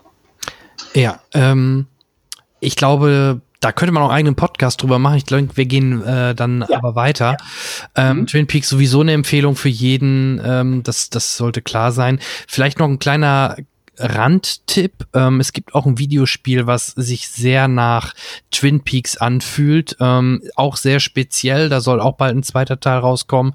Äh, wer Interesse hat, sollte mal Deadly Premonition sich anschauen. ja, sehr geil. Also ich kenne Deadly Premonition sehr gut. Ich habe es gespielt. Ich habe es ja, genossen. Aber ähm, ich muss sagen, ich habe es halt auch, auch ähm, unter dem Trash-Aspekt, muss ich sagen, genossen. Total, weil, ähm, ja. Weil es halt ein sehr, also, un, also du hast irgendwie gemerkt, dass, dass es von, aus, von Herzen kam, dass dieses oh, Spiel ja. von dem Team, dass das wirklich total von Herzen gemacht hat, aber gleichzeitig hast du auch die Unzulänglichkeiten ständig gespürt an jeder Ecke und es war halt viel zu ambitioniert für das, was das, was, also Ja. für die Technik und auch für das, für alles. Also man kann das Spiel wirklich genießen. Es genau, es soll diesen Twin Peaks Flair haben, ähm, aber es ist, also du hast, wenn du Lust hast, Twin Peaks so auf Trash äh, also die Trash-Version davon als Spiel zu spielen, glaube ich, ja, also dann ist es wirklich ein Kultspiel. Das ist ein totales Kultspiel und ähm, ich habe das wirklich bis, bis bis heute rede ich da auch gerne drüber. Mit, mit, Ja, es gibt total. viel zu wenig, gibt viel zu wenig Leute, die es kennen, aber don't want to die. Ich kenn's und allein die, diese Pfeif-Musik immer, wenn er da äh, am Frühstückstisch ist oder so, die, die Oh, kann ja. ich dir auswendig vorpfeifen und äh, äh, ja, das Gameplay ist halt Horror und die Grafik ist auch mies, aber ähm, ansonsten kann ich es als Let's Play empfehlen. Einfach nur äh, zugucken. Äh, abs absolut, also es macht, es macht wirklich Spaß. Eine Sache dazu noch, ich weiß, also wir haben es auch mit mehreren Leuten gespielt und wir haben alle, unabhängig voneinander, angefangen zu lachen, als es einen Moment gab. Das heißt, wir mussten uns nicht irgendwie absprechen oder so gegenseitig angucken. und dann finden wir uns, dass alle unabhängig voneinander mussten anfangen zu lachen, als wir das erste, Entschuldigung, als wir das erste Mal in ein Auto gestiegen sind und losgefahren sind, weil ich weiß nicht, welchen Soundeffekt wir benutzt haben, aber wir alle, die wir da gesessen haben und uns geguckt haben, waren uns einig, dass dieser Soundeffekt so klingt. Ich mache ihn nach. Ich steige ins Auto ein und also es hat geklungen, Mhm. als würde einfach, als würde einfach ein Sounddesigner genau dieses Geräusch mit dem Mund machen. das kann sein. Ich weiß es leider Also- nicht mehr, aber ja, kann sein. Also, also, und, und, und, also das ist, also es hat uns dann total irgendwie so, so eingebrannt. Ja. Und ähm, ja, das ist wirklich sehr witzig und genau, also total, du spürst den Geist von Twin Peaks. Und, und eben, da, da merkt man aber eben auch, zum Beispiel, wenn man jetzt noch eine Serie gucken will, die sich auch so ein bisschen von, an dem Feeling orientiert, dann kann ich auch Wayward, wie hieß die noch, Wayward Pines. Äh, Oh ja, oh ja, Ja. oh ja. Wayward Die Pines. hat halt auch diesen, diesen, diesen, diesen Flair. Und ich meine, ich würde so weit gehen und sagen, dass ja, auch Stranger Things bis zu einem gewissen Punkt, ähm, na gut, das hat natürlich ganz, ganz viele andere Ah. starke Referenzen, aber die Idee, dass du halt wirklich in so einer kleinen, abgeschiedenen, ähm, vor allem weltlichen ähm, Kleinstadt in Amerika Ah, Under the Dome, ja. ja. Genau, ja. Äh, solche mysteriösen Vorfälle hast, die dann irgendwie dann da auch, auch dieses Netz äh, so ein bisschen erschüttern oder auch, dass, dass du auch die Charaktere kennenlernst und merkst, dass alle Leute, die dann eigentlich auf den ersten Blick eher so ein bisschen langweilig wirken, dann doch irgendwie da ihre düsteren und dunklen Geheimnisse haben. Und ich würde sagen, das ist so eine Blaupause, die ganz stark durch, durch, durch, durch Twin Peaks dann auch äh, in der Neuzeit geprägt äh, worden ist. Auch wenn die dann vielleicht wiederum selbst auch äh, Referenzen hatte und auch parodiert hat, aber die hat dann wirklich einen ganz starken, so einen ganz, starken Eindruck auch hinterlassen. Ja, okay. Gehen wir weiter von Deadly Premonition ähm, ins Ja. Jahr 1997. Und da sind wir nämlich jetzt schon auf den, ich glaube, wir hatten schon, glaube ich, gerade erwähnt, auf dem besagten Lost Highway. Ja, nee, du hast es am Anfang gesagt, dass einer deiner ersten Ja. Filme war, Ja. ne? Mit Mhm. dem, äh, die, wo du Bill drauf gestoßen Pullman. bist, ja. Genau, worauf ich auch gestoßen bin. Bill Pullman in einer schönen ähm, Rolle, Hauptrolle. ähm, ja, ja, genau, richtig. Bill Pullman kennt man, kennt man vielleicht, kennt unsere, kennt unsere Generation vielleicht als Lone Star aus Spaceballs, der Genau. Science-Fiction-Komödie. Äh, und hat da aber wirklich eine coole, er sehr ernste Rolle gespielt. Oder Dadurch, Independence Day, der Präsident, ne? Selbstverständlich, selbstverständlich. Ja, genau. Ja. Der Präsident auch zweimal dann seine Rolle nochmal wunder, wunderschön in Anführungszeichen nochmal wiederholen durfte in dem zweiten Teil von Independence Day. Ja, jedenfalls äh, hat der hat der eine sehr sehr coole, sehr starke Rolle in Lost Highway und das ist das ist halt der erste Film und da merkt man halt nochmal einen Break, würde ich sagen. Also das ist dann so Mhm. eine neue Phase, die angebrochen ist bei David Lynch. Ähm, weil der Film ist nicht mehr richtig linear. Also er ist, er Ja. tut so, er tut so, als wäre er linear, als, als, aber in Wirklichkeit ist er eigentlich nicht linear und, und, und er ist auch so, er wurde auch verglichen mit einem Möbius-Band, weil das spoilere ich jetzt mal, also ist das Ende beißt sich so ein bisschen wie, wie die Katze in den Schwanz. Also, Ja, und ähm, es, gibt auch, es, gibt auch zwischen, es gibt auch zwischendrin so einen Break, so einen ganz krassen Break. Und ähm, wer diesen Film guckt und sagt, okay, das ist jetzt einfach irgendwie so ein gut konstruiertes Rätsel und das kriegt man gelöst, der wird, denke ich, unbefriedigt rausgehen, weil es, es, es macht so den Anschein, als wäre es so, aber es ist eigentlich ein Film, den du auf einer, der auf einer viel psychologischeren oder, oder psychogeneren Ebene wirkt. Also David Lynch hat den Film selbst eine psychogene Fuge genannt. Hm. Ähm, das ist ein Begriff, ich habe geguckt, den, zu Deutsch kann man den, gibt's den gar nicht, gar nicht. Das ist also Psycho, Psychogenic Fugue, ähm, was halt so eine, so eine Art von Geisteskrankheit schlu- schlussendlich ist. Und ähm, da zu versuchen, zu viel, also es logisch erklären, äh, herzuleiten, da wird man nicht glücklich. Also wenn man den Film guckt, dann muss man ihn wirklich wirken lassen, äh, als genau das, was, äh, was er ist. Ähm, und hat halt da auch, also ich würde sagen, dass ganz viel von dem, was man von der, also wie man mit der, also was man heute von David Lynch weiß oder wie, womit man David Lynch verbindet, kommt auch aus Lost Highway und Mulholland Drive. Auch diese, diese Einstellung, also es gibt so eine Einstellung im Besonderen, wo einfach in so einen dunklen Flur reingefilmt wird. Ja, das heißt, du siehst eigentlich fast gar nichts, außer den Ränder so ein bisschen was vom, vom, vom Licht, was von hinten, also was von hinter der Kamera kommt, aber du filmst in ein schwarzes Loch sozusagen rein. Ja, und das ist eigentlich könnte man ja meinen, sehr unspektakulär, aber mit der Musik zusammen oder besser gesagt der Tonkulisse, auch so tiefen Dröhnen und, und auch im Kontext der Story, ergibt sich daraus und da geben sich halt auch vielen anderen Szenen wirklich ganz, ganz, ganz starke Momente. Und wenn man, wenn man die Story so, oder zumindest mal den Anfang der Story so erklärt, ist es auch schon sehr spannend, weil es geht halt um irgendwie ein Ehepärchen, was auch in einem sehr kalten, Beton-Bunkerartigen Haus lebt und mhm. ähm, die, bekommen, die bekommen eines Tages ein Video, eine Videokassette geliefert, wissen nicht von wem und wie und was. Und als sie sie angucken, stellen sie fest, dass da einfach jemand mit scheinbar in ihr Haus eingebrochen ist und gefilmt hat und auch sie beim Schlafen gefilmt hat. Äh, und ja, das irgendwie dann als VHS-Kassette in den Briefkasten geschmissen hat. Ja. Und du schon denkst, oh, Kacke, was ist da los, was geht da ab und so.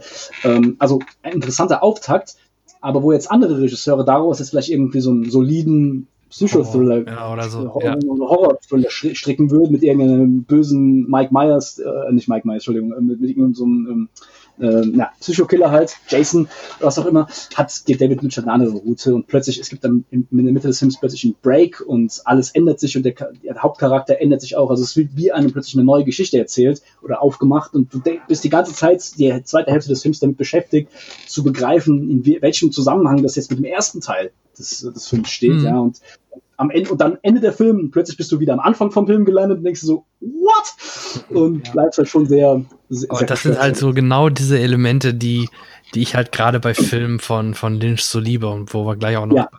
mal Holland mhm. Drive äh, hinkommen. Ähm, ja. Wo du dann echt nachher erstmal echt Gedanken über den Film und was, was habe ich denn da gerade überhaupt gesehen machen muss. Ne? Und ja, das ist bei der, dem der, Film hier halt auch so und das war für mich auch ähm, gerade dann jetzt Lost Highway gerade mit, mit, mit diesem Story-Twist oder nicht Twist, aber mit, diesen Spezi mit dieser speziellen Erzählweise ähm, für mich noch mehr verbunden mit Lynch als vielleicht seine Frühwerke, ähm, wo er eher vielleicht noch, der auch skurril und sehr, sehr speziell gemacht hat, aber nicht diese spezielle Erzählweise, die er dann irgendwann, womit, womit er dann irgendwann halt spätestens vielleicht seit äh, mit Twin Peaks dann angefangen hat, ne? Ganz, ganz genau. Also mit, Twin Peaks, ich würde auch sagen, bei Twin Peaks hat er sich ja. rausgetraut und, und hat, hat so ein bisschen seine Narrenfreiheit genossen, die ihm, glaube ich, auch dann, dann Erfolg gebracht hat und aber auch die Tatsache, dass, ähm, dass das Netzwerk dann irgendwann auch wollte, dass da mal ein Deckel drauf gemacht wird. Also denke ich, okay, mache ich noch, was ich, was ich noch machen kann, probiere ich mal ein bisschen aus. Und dann mit Lost Highway hat er wirklich da da eine richtige Form draus gemacht. Und ähm, sowohl Lost Highway als auch Mulholland Drive als auch Inland Empire ist übrigens, könnte man auch so als seine Los Angeles Trilogie bezeichnen, weil die alle drei in, in Los Angeles spielen. Stimmt. Ich weiß nicht, ob das der offizielle Begriff ist, aber das ist so, die anderen Stories spielen halt an anderen Orten. Diese drei Filme in LA und all, all diese drei Filme, die in LA spielen, sind eben so surreal, nonlinear, mindfuck-mäßig ähm, ähm, aufgebaut. Ja. Und äh, Mulholland Drive ist da also Manhunt ist da, würde ich sagen, der, der Zenit von dieser, von dieser ganzen Sache. Aber gut, ja. da, da, greife ich, da greif ich ein bisschen vor. Ähm, ja, zu Lost aber, Highway aber nicht viel, nicht viel. Nee, nicht, nicht viel, nicht viel. Ich möchte ganz kurz noch zur Straight Story eingehen, der noch dazwischen liegt. Ja, der ähm, genau dazwischen liegt. Das ja, gefühlte genau. Gegenteil, ne? Unglaublich, unglaublich krass, der, der, der Wechsel, ja. Aber eine Sache wollte ich noch zu Lost Highway sagen und nochmal generell zu Lynch, was mir nämlich da auch mal aufgefallen ist, dass, also der Einsatz von Musik eben. Es gibt ja Regisseure, die sehr bekannt sind für ihren Einsatz von, von Musik. Quentin Tarantino ist, denke ich, so ein gutes Beispiel dafür. Danny Boyle, mhm. ich auch bis zu einem gewissen Grad. Und eben David Lynch auch, weil nicht, nicht nur, dass er halt diese starken Sounddesigns hat, die, die man mit ihm verbindet, sondern er benutzt auch wirklich gerne richtig bestehende Songs in seinen, in seinen Filmen, die dann auch immer sehr starken Bezug haben. Zum Beispiel bei Blue Velvet ist eben der, so der Song heißt Blue Velvet und ist selber aus einem Experimentalfilm, der ist aus den 60ern, glaube ich, entnommen. und wurde, wurde eben dann auch der, der Titel des, des Films. Dann, was ich dann auch herausgefunden habe, bei Wild at Heart wird, ein, wird ein, Musik benutzt, das, also ein Song benutzt, der heißt Wicked Game. Ich kann jetzt nicht nachmachen, weil das würde fürchterlich klingen, aber es ist ein, man kennt ihn, also äh, diesen, diesen Song. Der, und der ist durch Wild at Heart auch berühmt geworden, wenn du so möchtest, ja. Mhm. Ähm, Chris, Chris Isaacs oder so hat auch einen gemacht, Wicked Game. Das erste Musikvideo wurde auch von David Lynch gemacht, aber das bekanntere ähm, ist dann von einem anderen gemacht worden. Jedenfalls äh, hat er das gemacht und bei Lost Highway hat er eben auch Rammstein-Songs unter anderem benutzt, weil das war auch so eine witzige Geschichte, Richtig. weil die deutsche Band Rammstein, die wollte eigentlich ein Musikvideo haben von David Lynch, hat ihm deswegen ihre Soundaufnahmen geschickt und während den Dreharbeiten zu Lost Highway hat er sich eben auch da diese Sachen angehört, die sie ihm geschickt haben und es ist zwar, hat zwar nicht, es ist zwar, zwar keine Zusammenarbeit gekommen, ähm, in, in, Form eines Musikvideos, aber David Lynch fand dann, fand dann ihre Songs doch cool, hat sogar zwei Songs von Rammstein benutzt in Lost Highway und auch an mehreren Stellen ziemlich prominent. Und ich glaube, dass das auch ein wichtiger Grund gewesen ist, warum Rammstein auch in Amerika Popularität erlangt haben. Durch, dadurch, dass, dass David Lynch sie halt so frei eingesetzt hat äh, in, in seinem Film. Das heißt also, er ist jemand, der wirklich da diese, diese, diese Kombination aus Musik und Bild auch immer sehr zu schätzen gewusst hat und eben auch, ähm, ja, äh, auch einige Songs so ins bisschen ins popkulturelle Bewusstsein gerückt hat. Ja? Mhm. Ist auch nochmal interessant so zu sehen. Da habe ich auch noch einen äh, kleinen Fun Fact in Richtung Musik, denn die Musik in dem Film hat auch zu, äh, hat neben Rammstein oder Rammstein Musik Trent Reznor gemacht und Stimmt. den mhm. kennt man A als Komponisten, ich glaube auch von Call of Duty oder keine Ahnung was. Und ähm, es spielt ja einer der Pornostars, spielt Brian Hugh Warner. Sagte der was? Ähm, ich, ich weiß nicht, ob das ist das, ist das, ist das, nee, sag du's. Sag, ähm, das ist der bürgerliche Name von Marilyn Manson. Ah, ja, ja, genau, ja. Gut, ja und genau. Marilyn Manson, ist, ja. oder andersrum, mhm. Trent Reznor produziert auch Alben von Marilyn Manson in den 90ern. Merkst du was? Ich, ich hab, ja, ja, sehr, sehr. Wo stimmt. haben die sich wohl kennengelernt? Das ist, ist geil, ja. Also und Trent Reznor wiederum ist ja, ist ja von, also gehört zu Nine Inch Nails oder der Gründer der Nine Inch Nails und Stimmt. Äh, Lynch, ja. David Lynch hat auch ein Musikvideo gemacht, Came Back Haunted, für die Nine Inch Nails, was ich sehr cool finde. Ein sehr mhm. cooles, minimalistisches, Digital-Video-Style-artiges äh, Video, äh, was aber auch einen total starken David Lynch-Stil hat. Also wenn man, wenn man mal sehen möchte, wie es aussieht, wenn David Lynch ein Musikvideo macht, dann sollte man sich auf jeden Fall Came Back Haunted von den Nine Inch Nails mal geben auf YouTube. Äh, genau. Auch sehr, sehr, sehr bizarr. Und ähm, ja, Trent Reznor sowieso, der hat ja auch, ich glaube, Social Network, also David Fincher ist, äh, ist es auch so sein, also der ist auch so der Haus, ich glaube, ist der Haus- und Hofkomponist für David Fincher, also der und Atticus. Äh, Trent mhm, und Dave. Ich weiß, ob die beiden sogar Nine Inch Nails sind, schlussendlich. Ähm, bin ich nicht ganz sicher. Aber also die, die, die machen auch generell sehr coole, also ich finde ihre Musik passt auch sehr gut in Filmen. Sie hat dann immer diesen so einen elektronischen Einschlag. Und oft, wenn ich aufhöre, also wenn ich, wenn ich einen Film gucke und ich höre auf, weil ich sage, oh, das ist ein cooler elektronischer Sound, stelle ich dann im Nachhinein fest, ah, das war mal wieder Trent Reznor. ja, ja, das kann ich mir gut vorstellen, ja. Okay, cool. Äh, das war Lost Highway. Jetzt kommen wir, bevor wir dann Ganz zu. Kurz Ganz, genau, ja? ganz, kurz zu, ja, ganz, kurz zu, ganz kurz zu The Straight Story. Äh, ist ein Film, der total unter, unter dem Radar gelaufen ist. Bei mir auch, ich habe ihn jetzt, wie gesagt, auch erst diese Woche zum ersten Mal gesehen, von 1999. Äh, da geht es um die wahre Geschichte eines Rentners, der seinen todkranken Bruder ähm, besuchen möchte. Und weil ich keine Ahnung warum, aber weil Amerika wohl so schlecht infrastrukturell angebunden ist, sind diese 500 Kilometer äh, eine ein Lebensabenteuer für diesen, für diesen Mann, weil irgendwie kriegt es nicht auf die Reihe, das mit, mit einer Busverbindung zu überbrücken oder wie auch immer. Also setzt er sich kurzerhand auf seinen kleinen Rasenmäher und fährt mit seinem Rasenmäher ähm, und äh, einem kleinen Anhänger, wo er so Zelt und so drin hat, da diese Route. Das heißt, es ist also ein Rentner-Road-Movie, wenn du so möchtest. Es ist also seine, sein, seine Geschichte, wie er diese 500 Kilometer zurücklegt und auf dem Weg dorthin zu seinem todkranken Bruder eben auch all, all möglichen Leuten begegnet, Dialoge mit ihnen hat. Ne? Also eigentlich ziemlich klassisch Road-Movie, aber äh, einfach so um eine Potenz langsamer. Auf und, so einem Trecker, äh, ne? Genau, ja, so ein klein, genau so ein kleinen Trecker-Rasenmäher, ja, also so. Genau. Das ist ein, so ein Mini, genau so ein, so ein Mini-Trecker und hat dann noch so einen Anhänger hinten dran geschnallt und der fährt, er fährt halt so im Schritttempo etwa und möchte sich halt mit seinem Bruder, sein Bruder bringt sehr cool gespielt in einer einzigen Szene von wieder Harry Dean Stanton. Ähm, also es hat sich es lohnt sich, die Szene ist toll, ist eine schöne, herzerwärmende Schlussszene für den Film. Ähm, so, und also ich muss auch sagen, der Film hat dann im Lauf, im Lauf seiner Geschichte schon, also mich ein bisschen mehr gehuckt, aber ich sagte, die ersten 30 Minuten war ich halt einfach nur irritiert von der Prämisse, äh, auch von der, also wie lang atmig und wie schwergängig diese, diese Geschichte ist, ja, weil dieser, dieser Rentner hat scheinbar wirklich alle Zeit der Welt und auch nichts Besseres zu tun, als eben diese Reise anzutreten. Und mir persönlich fällt es halt echt schwer, das erstmal zu, zu schlucken. Ich wusste, dass es eine wahre Begebenheit ist, aber ich dachte mir, okay, Gott, ja, dann steigt auch in einen blöden Bus oder was auch immer, aber nein, es musste, es musste auf diese Weise erfolgen. Ähm, aber es sind dann wirklich, also der Film hat, also die Dialoge sind schön und es, es, ist schon wirklich sehr warmherzig. Und ich war während dem Film ein bisschen gehässig, habe den immer mal wieder hier und da gehettet. Und ich muss sagen, am Ende ist es wirklich ein, ein sehr offenherziger, äh, liebenswerter Film, der meine Gehässigkeit auch nicht ganz verdient hat. Und ich kann sagen, wenn David Lynch nicht ähm, originell und surreal ist, dann ist er sehr warmherzig und versöhnlich. So, ne, das ist, das ist die Botschaft, die ich aus The Straight Story gezogen habe. Ja. Das ist wirklich ein, und du würdest es nicht merken, ja. Also, nee, ich behaupte mal, du würdest nicht merken, dass es ein David Lynch-Film ist, äh, wenn du es noch nicht vorhin gesehen hast. Und er hat auch da nur Regie geführt, in Anführungszeichen nur. Also er hat nicht das Drehbuch geschrieben, hat sich produziert. Also, so. Und als er darauf gefragt, als er gefragt wurde, warum er das gemacht hat, hat er, glaube ich, nur sowas gesagt wie, ja, das war das, was er zu dem Zeitpunkt machen wollte. Also so ganz unreflektiert. Also, das fand ich einfach spannend. Spannend, ja.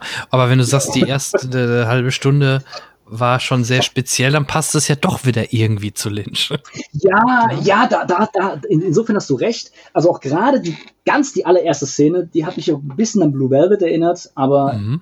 alles, alles, also, aber nicht so cool. Also nicht mit einer coolen Musik, nicht so schön inszeniert, einfach nur langsam, schwergängig, äh, sehr und extrem konventionell. Also was den Film besonders macht, ist einfach, die, zu, also dass David Lynch zeigt, dass er kein Problem damit hat, auch mal brutal konventionell zu sein, ja. Und insofern ist es halt wie ein interessanter Gegenpol zu allen anderen Sachen, die er sonst so gemacht hat und fügt sich in diesem Kontext auch wieder interessant ein in sein Gesamtwerk, ja. Aber ja. Äh, nur so als Geschichte für sich, ja, also muss man schon wissen, worauf man sich einlässt. Okay, Haken dran. Ähm, zwei Jahre später kommen wir dann zu einem Film, jetzt können wir mal vielleicht die Katze aus dem Sack lassen, den wir mhm. beiden uns noch zusammen mal live anschauen werden zusammen. Mhm. Ähm, und wir versuchen das Ganze ja auch noch irgendwie auch vielleicht für Live-Zuschauer per Stream mit anzubieten. Auf jeden Fall wird es mhm. dann diese Tonspur auch nachher als Cinecast-Tonspur geben. Ähm, mhm. Nämlich, da kannst du gleich vielleicht auch erklären, warum die Wahl wo wir ja drüber gesprochen haben, warum du auch am liebsten, genau wie ich lustigerweise, mal Holland Drive als Tonspur nehmen würdest. Mhm. Genau, ähm, also ich, ich muss sagen, also wir auch, wir haben uns ja vorher ne, uns die Frage gestellt, welchen Film sollen wir holen, und ich, ich dachte halt einfach, okay, was ist so der, der typischste, aber auch zugleich stärkste und beste Film von, von, von David Lynch und ich bin halt eben dabei mal Holland Drive gelandet, weil man kann es halt sehr, ich finde, man kann den Film sehr gut ähm, einordnen in alle anderen Werke. Ich kann sagen, er ist, äh, er ist irgendwie raffinierter als Lost Highway. Äh, er ist aber wen weniger abgespaced als Inland Empire.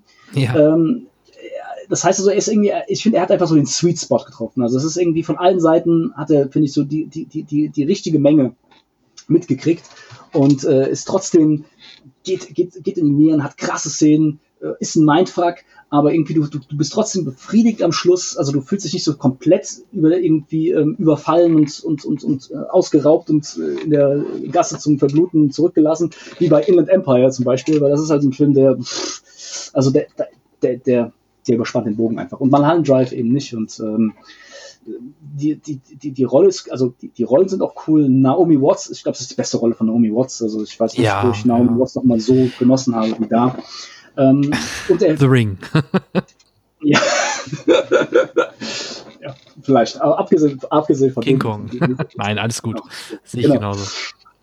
Genau. Und, ähm, und, und es ist, ist auch wieder ein Film, der, der den man sich fast angucken kann halt ähm, als Episodenfilm schlussendlich, weil, weil er aus vielen kleinen komponierten Szenen besteht, die für sich einfach toll sind und stark sind und ähm, die, die, die super funktionieren. Ich, ne, ich, ich sag nur mal hier die, die, die Szene mit dem Mann im Restaurant, der Angst hat, der, der diesen fürchterlichen Traum hat, dass er um, den, um das Restaurant rumgeht in die Hintergasse. Ich fand das so, so gruselig damals, äh, auch mit der, mit der, mit der, mit der Soundgestaltung, ja, als er dann wirklich dann da runtergeht um das Restaurant in den, in den Hinterhof und äh, wir wissen nicht, what, was wird er da jetzt sehen, was wird er da jetzt sehen. Das ist irgendwie äh, und, und alle möglichen ähm, sehr starken Szenen. Deswegen, also ich denke, wenn wir den Film noch sehen, jo, da haben wir zwei Stunden Zeit, uns dann auch da an jeder Szene genüsslich abzuarbeiten und auch noch da noch diverse Trivia auch einfließen zu lassen und dies und das. Ähm, wenn man, ich würde sagen, wenn man einen Film von David Lynch nur in seinem Leben gucken möchte, dann sollte das mal Hallen Drive sein, weil ich finde, der, da hat man, da nimmt man 80 Prozent mit von dem, was David Lynch so ist.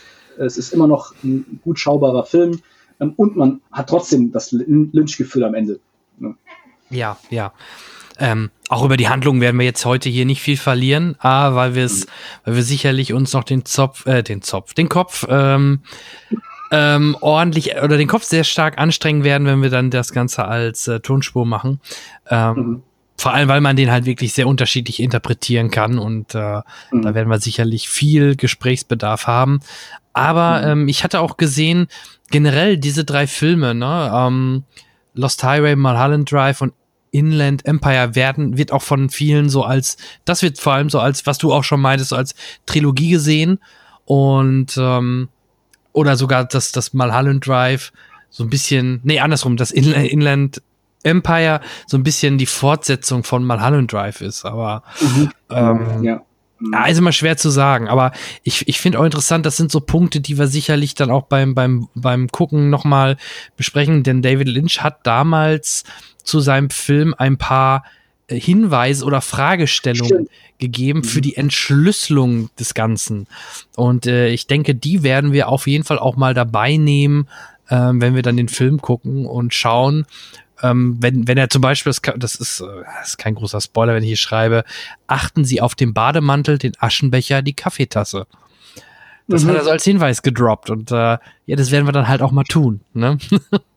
Stimmt, genau, genau, genau. Ja, und von, von da gab es dann, glaube ich, noch so ein paar, ja, zehn, zehn Stück oder was waren das dann irgendwie? Ja. weiß auch nicht Ähm, ja, man muss auch dazu sagen, also dieser, dieser Film hat halt eben auch ähm, nochmal eine ganz andere ja, Publicity gehabt oder ganz andere Wellen geschlagen als, als viele von seinen anderen Filmen. Ja? Also das ist irgendwie, der Film ist auch sehr, ich glaube, insgesamt auch von, von einem größeren, überraschend größeren Publikum, breiteren Publikum äh, positiv aufgenommen worden ähm, oder positiver aufgenommen worden, als man von so einem abgefahrenen Film erwarten könnte. Vielleicht muss man so mhm. sagen.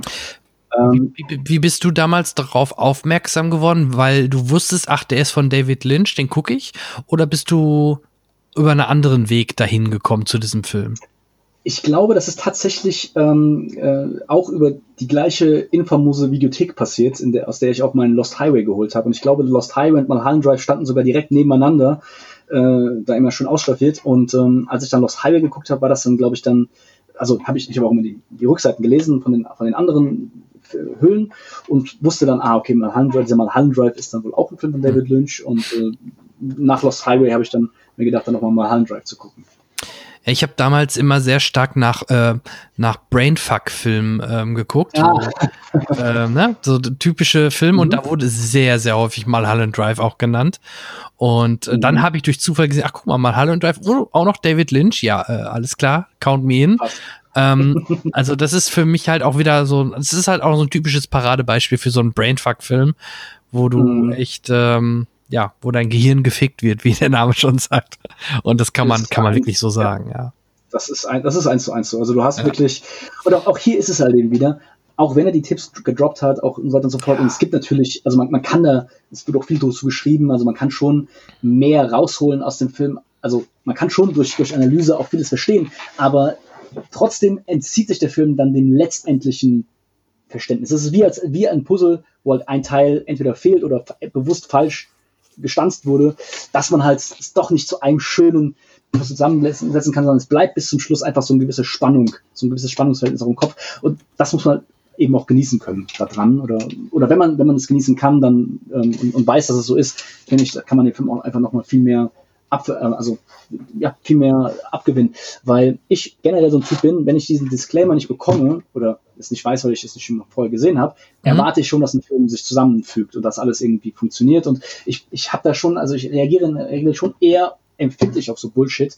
Und wenn Filme halt mir ankommen und irgendwie offen bleiben, ja, und, und, und zu sagen, hey, denk mal immer nach, hey, dann bin ich eher skeptisch und denke mir, ja, Junge, also, nee, für mich fühlt sich das an, als hättest du dir einfach nicht genügend Mühe gemacht, das irgendwie gut zu verpacken und ich soll jetzt deine Arbeit machen, habe ich keinen, habe ich keinen Bock drauf, so in etwa. Und deswegen ist es, ist das, da, Filme müssen sich dann schon richtige Ausnahme kämpfen von, von dieser Regel und die David Lynch-Filme und Mulholland Drive im Speziellen äh, sind halt eben auch so, so solche Ausnahmen. Also die akzeptiere ich genauso, wie sie sind und akzeptiere ich auch, dass sie eben äh, wie eine offene Form haben, kann man Ja. so sagen. Ja, absolut. Ja. Äh, Man muss sich halt darauf einlassen können. Und ähm, Ja, ja, genau. Dann gab es auch jetzt wieder, hier haben wir eine Lücke von fünf Jahren zu Mhm. Inland Empire. Ich weiß jetzt nicht genau, wieso, weshalb, warum, aber du hattest am Anfang schon gesagt, dass er sich gerne häufiger mal Zeit gelassen hat. Ich hatte auch gelesen, dass er häufiger sonst auch mal Werbedrehs gemacht hat für, Mhm. für die unterschiedlichsten Labels, Mode, für, wer ist hier nochmal unser weißhaariger Kollege aus Deutschland? Hier, ähm, der verstorbene Äh, Lagerfeld, Lagerfeld. ach so. Für Lagerfeld hat er auch mal was gemacht und und und. Und ja, dann Stimmt. kommen wir ins Jahr 2006, wo er zusammen auch wieder mit Laura Dern gearbeitet hat, einen drei, äh, drei Stunden Film hingelegt hat mit Jeremy Irons. Ja. Und ähm, ja, Inland Der längste, Empire. Film von ihm, der, längste Film, der längste Film von ihm tatsächlich. Ja. Es gibt so übrigens auch einen, wohl einen längeren Cut von Dune, der Wüstenplanet. Da wollte ich gerade drauf hinaus, da könnte man drüber streiten. Gibt auch einen drei Stunden Cut von Dune, ja. Stimmt, aber, aber da hat er sich extra als, nur als Alan Smithy und Judas Booth ähm, nennen lassen, um sich ausdrücklich zu distanzieren, weil er das wohl für nicht gut hieß. Ich weiß auch gar nicht, ob ich ihn tatsächlich selbst gesehen habe, diesen, diesen drei Stunden Cut, I don't know. Ähm, aber ja, also sagen wir mal, von den Filmen, zu denen David Lynch steht, guten Gewissens steht, ähm, ist, glaube ich, Inland Empire da das, auch das längste Ding und ich weiß nicht, ob es dem Film unbedingt zum Vorteil gereicht hat, muss ich sagen. ähm, also es ist, es ist in gewisser Weise halt auch wieder, also Eraserhead ist, ist eine Form von David Lynch, in, also in Reinform, dieses konzentrierte, atmosphärische. Und Inland Empire ist ein anderer Aspekt von David Lynch in Reinform. Ja, dieses brainfuckige, total traumlogischartige. Mhm. Aber ich finde einfach, dass es überhand nimmt. Also, weißt du, du guckst einen Film bis zu einem gewissen Punkt, die ersten, ich weiß nicht wie lange, die erste halbe Stunde, denkst, okay, okay, okay, das verstehe ich. Okay, bis dahin noch so alles gut. Okay, ich verstehe. Ah, okay, das ist ein bisschen komisch hier, aber na, ich komme noch mit. Ah, so schlimm ist das schon alles nicht. Und dann gibt's irgendwann ab Minute X so einen Punkt, wo du wo einfach plötzlich, ich glaube, es- wo sie auch dann anfängt, sich selbst zu sehen und dann irgendwie Ja. in die Kulisse läuft und sich selbst, wo du, wo du dann einfach total ins Steuern kommst und du kommst nicht mehr rein. Also es ist einfach, der Film läuft dir davon, oder so ging es mir zumindest.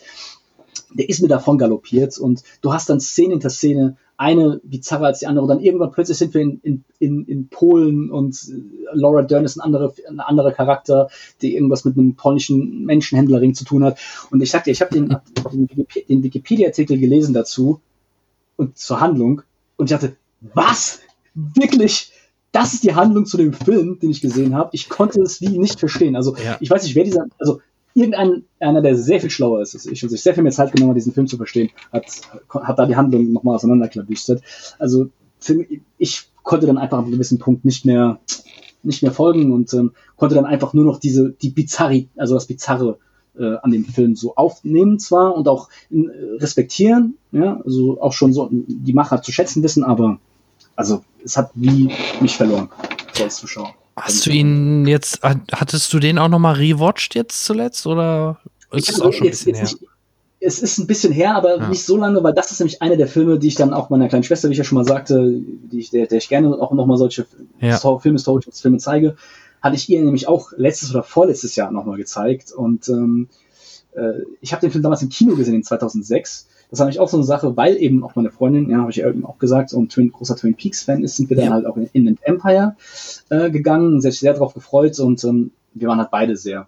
Also ich war, also sie war richtig regelrecht enttäuscht, weil sie wohl dann auch andere Aspekte von David Lynch dann mehr zu schätzen gewusst hat. Ähm, und ich war verwirrt, irritiert, ich konnte das irgendwie nicht so richtig zuordnen. Und dann habe ich ihn eben, ich glaube, ich habe ihn tatsächlich auch sogar noch zwei, dreimal gesehen.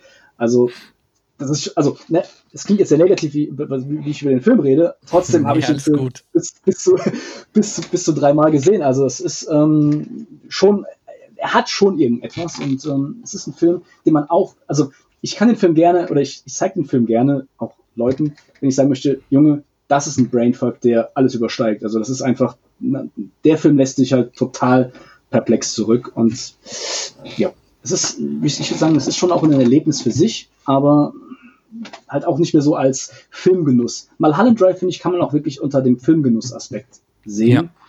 Ähm, Inland Empire ist, finde ich, auch schon wieder eher so ein Arbeitsfilm. Ja, also, Mhm. Der deutsche Untertitel ist sehr schön. Eine Frau in Schwierigkeiten. Geil, so ist Ja, ja, natürlich. Ja, super, ne? ja, mhm. Ja. Super, genau. Geil. Eine Frau in Schwierigkeiten. Mhm. Ja, und das, wie du gerade schon sagtest, das war mehr oder weniger so einer seiner letzten großen Filme. Dann, wie gesagt, kam noch äh, die dritte Staffel Twin Peaks. 2019, letztes Jahr, hat er noch einen Ehren-Oscar für sein Lebenswerk bekommen, weil er hat leider nie für beste Regiearbeit, er wurde zwar mehrfach nominiert, aber er hat nie einen Oscar bekommen und ähm, ja, da bekam er dann seinen oder seinen absolut verdienten Ehren-Oscar für sein Lebenswerk. Ja, das äh, stimmt auch, auch verdient. Also das muss man so sagen. Als Gesamtwerk muss man es eben dann auch, finde ich, wieder, ein, wieder einordnen. Und ja, kann nicht sein, ne? dass so ein David Lynch keinen Oscar hat. Also das muss Ja. man auch wieder, wieder, auf der anderen Seite sehen.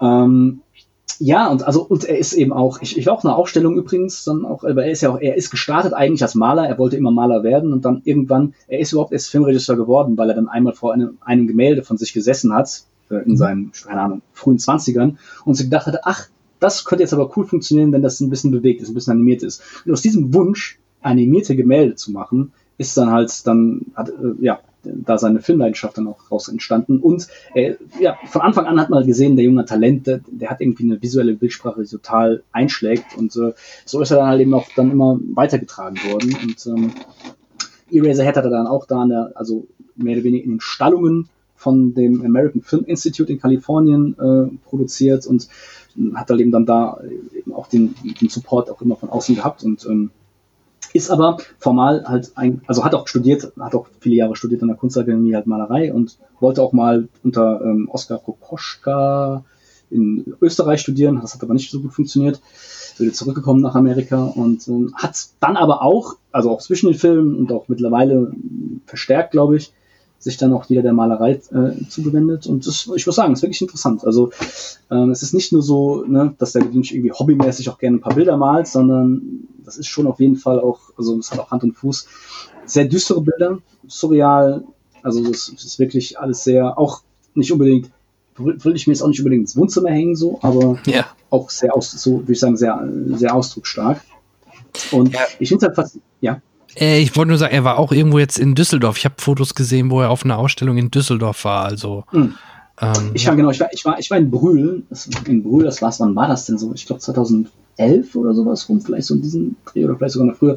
Also auch schon wieder ein paar Jährchen her. Und ich meine, also eine komplette Ausstellung auch mit, mit eigenen Installationsräumen, wo du ganz, wo du in einen Raum reingehst und auch komplett wieder von so einer Soundkulisse dann auch äh, da umhüllt bist und halt eine große Faszination an industriellen Anlagen, auch viele Industrie, also so Industrieanlagen in, in, in England äh, mal fotografiert und dann auch so ne, zu, zu, schönen, zu, zu schönen Installationen aus, ausgeweitet. Und ja, insgesamt ein sehr vielseitiger ähm, ähm, Künstler, der trotzdem aber halt ein, finde ich, in- an allen Fronten immer sehr stark wiedererkennbaren ähm, Stil hat. Und also von allem, was ich jetzt so aus Interviews heraus sagen kann, ähm, auch ein durchaus sehr warmherziger und netter Mensch. Also du guckst diese Filme an und denkst so, oh Gott, was für ein kranker, gequälter Geist muss sich sowas ausdenken. Aber also die, die Person dahinter ist ein sehr offenherzige, warmer, sympathischer Typ, zumindest von allem, was ich sehe. Finde ich auch. Er kommt immer extrem sympathisch rüber. So ein Typ, den man am liebsten als Freund haben möchte. Ja, absolut. Ja, abs- Und absolut. ähm, ja, generell für uns als Cineasten, glaube ich, ein absolut äh, äh, ein absolutes Muss, äh, wenigstens ähm, vielleicht drei, vier Werke von Lynch gesehen zu haben, weil er Ja. doch äh, für, mit seiner sehr speziellen Art äh, da wirklich ähm, Pioniersarbeit gerade in den 90ern betrieben hat im Mystery und im Mindfuck-Bereich und ähm, ja. Ich, Also- es, gibt, ich meine, es, es gibt den Begriff von, von Franz Kafka, Kafkaesk, und es gibt Ja. auch den Begriff Lyn- Lynchesk schlussendlich. Ja? Also ich glaube im amerikanischen Sprachgebrauch ein bisschen stärker, aber also der hat einen so starken eigenen Stil, dass man, man wirklich sagen kann, das ist äh, zu Deutsch Ja. David Lynch-artig. Auf jeden Äh, Fall. Ähm, also du merkst auch, wenn ein, wenn ein anderer Regisseur irgendwie ihn so ein bisschen channelt. Ähm, mein eigener Film, Beyond the Bridge, hat sich durchaus auch da, äh, Anleihen genommen, auch inspirieren lassen von eben von dieser Art, von der Art, wie, wie da versucht wird, Atmosphäre zu, äh, zu erzeugen. Also ähm, hat wirklich Stimmt. ein sehr Stimmt. also gra- gerade so in den, in den Horrorsequenzen, also das, das ist mir auch heute beim drüber nachdenken nochmal aufgefallen, weil ich habe mich auch sehr gerne von dem Videospiel Silent Hill in meinem Film Beyond the Bridge inspirieren lassen, was ja auch so ein Horror, so ein Psycho-Horror-Game ist, bin aber dann auf die, also auf den Trichter gekommen, dass Silent Hill wiederum sich auch sehr Lynchesk anfühlt, ja, und sehr stark irgendwie auch von so einer, so einer David Lynch-Atmosphäre äh, geprägt ist, ja, oder, oder ins- inspiriert ist.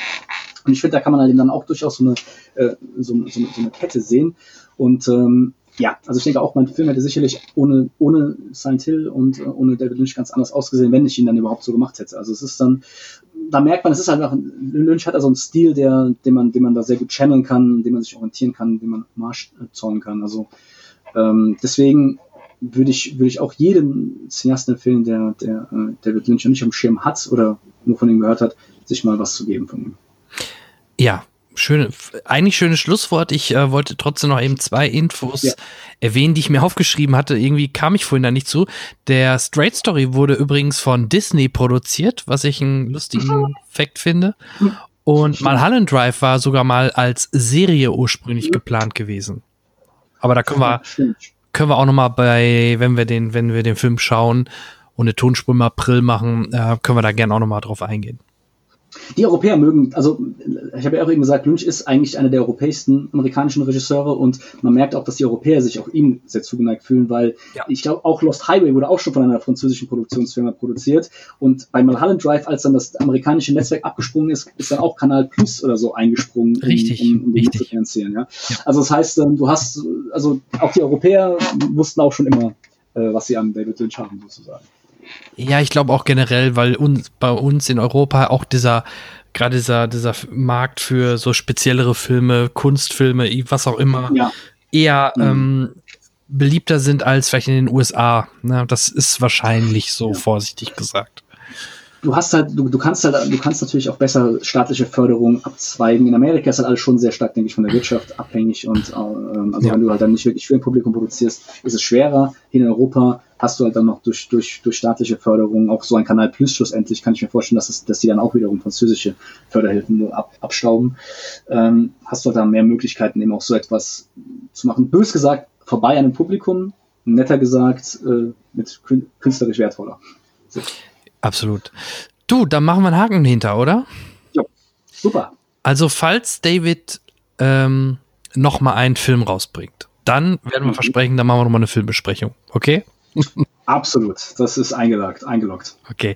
Ähm, wir haben eigentlich den Zeitrahmen schon ein bisschen gesprengt, weil ich hatte mit dir gesagt, ja, eine Stunde vielleicht. Jetzt sind wir schon bei fast zweieinhalb. Und Mhm. wir haben so spät angefangen, weil ich, weil ich gerne so ein bisschen, bisschen Zeit vorher gehabt hatte. Deswegen, also es ist doch schon fortgeschrittene. Ja, alles, alles Aber, gut. aber Ähm, lief, lief gut. Vielleicht ein Punkt noch. Hast du noch fünf Minuten? Dann könnten wir eine Rubrik noch eben durchgehen, die ich in den letzten Ja. Folgen seit Folge 80 äh, regelmäßig mache. Das ist nämlich die Folge, wir schauen uns mal an, ähm, in dem Fall jetzt, weil Folge 85, welche Filme denn 1985 in den deutschen Hm. Top 10 oder in den deutschen Charts liefen. Ähm, Ah ja. und was für Erinnerungen wir jetzt vielleicht bei dem einen oder anderen haben. Müssen nicht jeden im Einzelnen durchgehen, überhaupt nicht. Ich würde einfach mal ein paar erwähnen. Ich fange mal Sehr bei gerne. Platz 15 an, weil das war schon fast so ein Running Gag. Zu der Zeit waren viele Filme mit Thomas Gottschalk und Mike Krüger. Und. Platz 15 ist Die Einsteiger mit Mike Krüger und Thomas Gottschalk, wo sie in Videokassetten einlegen und in diese Filme dann einsteigen können. Ähm, fand ich auch als damals schon als äh, Filmnerd sehr, sehr cool. Ähm, die Idee dahinter. Also die, die klingt abgefahren. Ich muss gestehen, ist, äh, ist, mir, ist an mir vorbeigegangen. Auch für die Supernasen. Habe ich Mhm. immer von gehört, aber tatsächlich nie gesehen. Also diese, diese Hit-Kombo Gottschalk und Krüger, die sind irgendwie, ich glaube, ich habe nichts von ihnen gesehen, außer das, was man, was dann so im Fernsehen als Trailer und so gelaufen ist. Crazy, die Ja. Einsteiger. Ist nicht so wild, wie gesagt, ähm, erwähne ich nur jetzt gerade explizit mal, weil wir in den letzten Jahren davor immer wieder viele Filme von Thomas Gottschalk und Mike Krüger in den deutschen Charts haben. Man merkt halt immer auch die, die Co Comedy, ähm, oder diesen starken Comedy-Anteil hier in den Charts. Auf Platz Mhm. 14 Enemy Mine, geliebter Feind mit Ah, Dennis ja, Quaid. Von Wolfgang Petersen, ne? Das, das, glaube ich, einer Korrekt. seiner ersten eine seiner ersten internationalen Arbeiten, glaube ich, gewesen. Das wird Genau. dann, wird dann auch kurz nach die unendliche Geschichte dann gewesen sein, schätze ich mal. Ja. Genau, doch, Ja. unendliche Geschichte war, glaube ich, schon in einer der letzten Folgen. Das kann gut sein. Ja. Mhm. Ähm, Platz 13, da geht's weiter in die Comedy-Schiene. Auch er hatte in den Jahren immer wieder Filme. Didi und die Rache der Enterbten. Didi Haller, Dieter Hallervorden halt. Ne? Krass, die die Schon. Ja, schon also, krass. ist äh, wohl bekannt als Figur, aber auch das irgendwie ein bisschen an mir vorbeigegangen. Aber ne, dass der, dass der in dem Jahr in den Top 13 quasi, also auf Platz Unglaublich. 13 der erfolgreichsten. Filme war, ist schon was, ne? Das ist, das ist wirklich krass. Das muss man schon auf der Zunge zergehen lassen. Also, dafür, Genau. dass, also, dass ich auch mal so also ein bisschen als Blödel, Blödler abgespeichert habe. Ja. Ja, ja, klar, ja. Aber kam damals immer gut an. Dann ähm, Ja. haben wir wieder einen Herr der Ringe-Verweis mit Sean Astin in der Hauptrolle oder einer der Hauptrollen. Die Goonies, 1985. Auch ein Alter, wie Klassiker. geil. Sean, geil. Sean Astin war, also der, Mikey. also das, das, das, äh, äh, Mikey, wie geil, ja. Ja, und, und natürlich ein ganz junger Josh Brolin, ne? Ist, äh, ist ja auch, ähm, bei Ja. den Goonies war der, der, der, der ältere, der ältere Bruder, äh, wo, wo ich auch vor, vor kurzem so pff, mind blown Brand. hatte. Äh, genau. Ach, die Goonies habe ich geliebt. Und das ist natürlich, wo wir eben auch Stranger Things kurz hatten, das natürlich, also ich würde sagen, so ähm, äh, ein- eine der 80er Jahre Kinderabend- oder Jugendabenteuerfilme schlechthin, ne? was, was diesen 80er Jahre Flair so richtig geatmet hat, ja, und ausgeschieden hat über jede Pore. Also ich habe da Und da kommen auch die Experten zusammen. Ne? Drehbuch Chris Columbus, der nachher der, äh, Kevin allein zu Hause gemacht hat in den 90ern oder halt äh, Harry Potter, also Kinderfachmann. Steven Spielberg, Der Vorlage Steven Spielberg Spielberg. Hat produziert, oder? Oder, oder hat er auch Regie geführt? Genau, Vorlage, genau. Mhm. Und äh, Regie Richard Donner, ne, den man Ja, aus Superman. Superman. Und der hat auch, glaube ich, die Lethal Weapon-Reihe gemacht, oder? Äh, kann sein, ich, ja. kann sein, ja. Ja, ja, ja, genau. Also das, das ist ein toller Film. Wirklich sehr. Auf, auf, auf Platz 11 kommt, äh, in den Charts kommt gleich nochmal Michael J. Fox. Auch auf Platz 11 ist auch Michael J. Fox Mhm. mit Teen Wolf. Den ist, noch das kennst. ist das lange her, dass ich ihn gesehen Doch, doch, ich habe ich hab ihn gesehen, ja, ja. Also, wo, wo, wo du wirklich mal diese, diese Werwolf-Thematik mit so ein bisschen Teenie-Komödie, ja. Verbindest, ne? Ist irgend, Total, irgendeiner ja. musste mal auf die Idee kommen und das, dann wurde es gemacht. Ähm, ja, also, na, das Michael J. Fox ist auch so ein richtiges 80er Jahre äh, Stein. Dann hoffe ich, blamier ich mich nicht, aber ich kenne den Film nicht. Taran und der Zauberkessel. Fantasy-Film, Kinderfilm. Nee, tut mir leid, da, da muss ich aufpassen. Es tut, tut mir leid an alle Beteiligten Gut. dieses Films. Ähm, leider Ach, äh, ist, der nicht, ist der nicht in Erinnerung, mir in Erinnerung geblieben. Ja. Äh, dann auch typisch deutsch, würde ich behaupten, Zahn um Zahn. Schimanski. Geil. Ein Schimanski-Film 1985. Das ist Deutsche Kinocharts. Götz George. verrückt. Das ist doch äh, ne, ein, eigentlich ein Tatort ähm, ähm, äh, hier ähm, Detect Schimanski, ja, ne? gell, Mhm. gewesen, der dann, der dann so, so Genau. erfolgreich geworden ist, dass man ihn regelrecht ausgekoppelt hat. Ne? Das ist, also die, Und diese ganze Tatort. Weißt du, wer das auch versucht hat? Weißt du, wer das versucht hat? Ja. Till Schweiger hat das auch versucht, aber der ist gescheitert beim Tatort. Stimmt, stimmt. Finde ich so ein bisschen Parallele vielleicht, dass er dachte, oh, ich werde der neue Sch- Ja, Ja, hat, auch so, Spezial-Tatort-Kommissar. hat auch so einen ganz martialischen Namen, gell, so Chiller, Nick Chiller oder so heißt, heißt Nick Chiller, genau, ja. ja, genau. Mhm. Und bekannt natürlich die Musik von Klaus Lage, ne? Faust auf Faust. Ah, ja, okay. okay.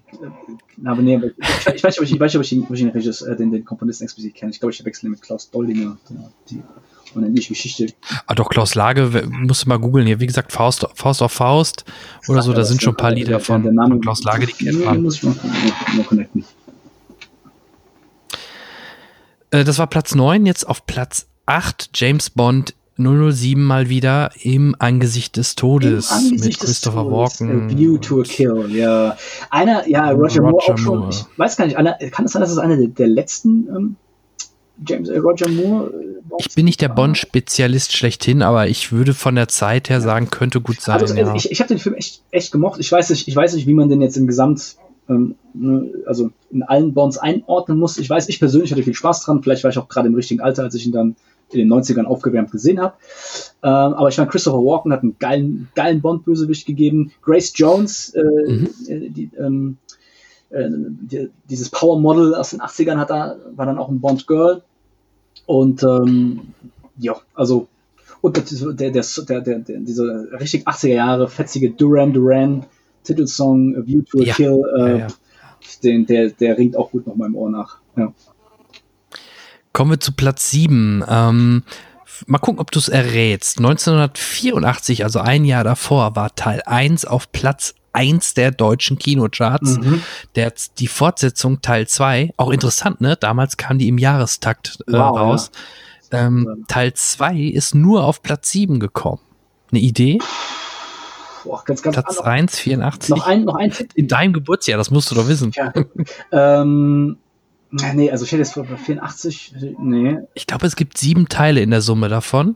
Wieder eine Komödie, welche Überraschung. Äh, äh, äh, Police Academy.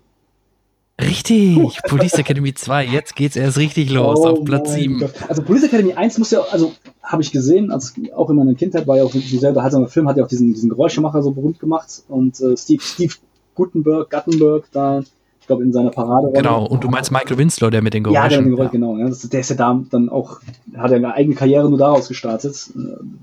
Ja. Das, das kommt ja bis, kann ja das heute richtig gut. Aber ich glaube, ich war, ich lehne mich aus dem Fenster, dass es auch verdient war, dass dann der zweite Teil nur noch auf Platz 7 gelandet ist und äh, dass das wahrscheinlich den anderen Teil Ja, war immerhin noch mit Steven Gutenberg, der ja, glaube ich, nach Teil 3 oder so spätestens ausgestiegen ist. Ähm, ja, aber ich war schon überrascht, dass überhaupt der erste Teil 84 auf Platz 1 war. Hätte ich nie gedacht, aber es, es, ja, es, es ist heftig. Also ich, ich, fand ihn so äh, schon damals irgendwie so einen, einfach einen runden, einen runden, schönen Film, aber ich meine, der Film endet auch und ich, ich finde, man hätte man es dann auch gut bleiben lassen können. Aber ja, Das äh, wie auch American Pie, also so ein paar Franchises, die, die haben dann einfach gesehen, ne? Es geht noch, Leute gehen ins Kino, also Ja. warum aufhören so etwa? Ähm, es kommen, jetzt kommen wir auf Platz 6. In, äh, generell in den Top 6 sind zwei meiner All-Time Favorites schon drin. Also das war ein sehr, sehr gutes Jahr 85. Neben dem, dass meine Frau da geboren worden ist.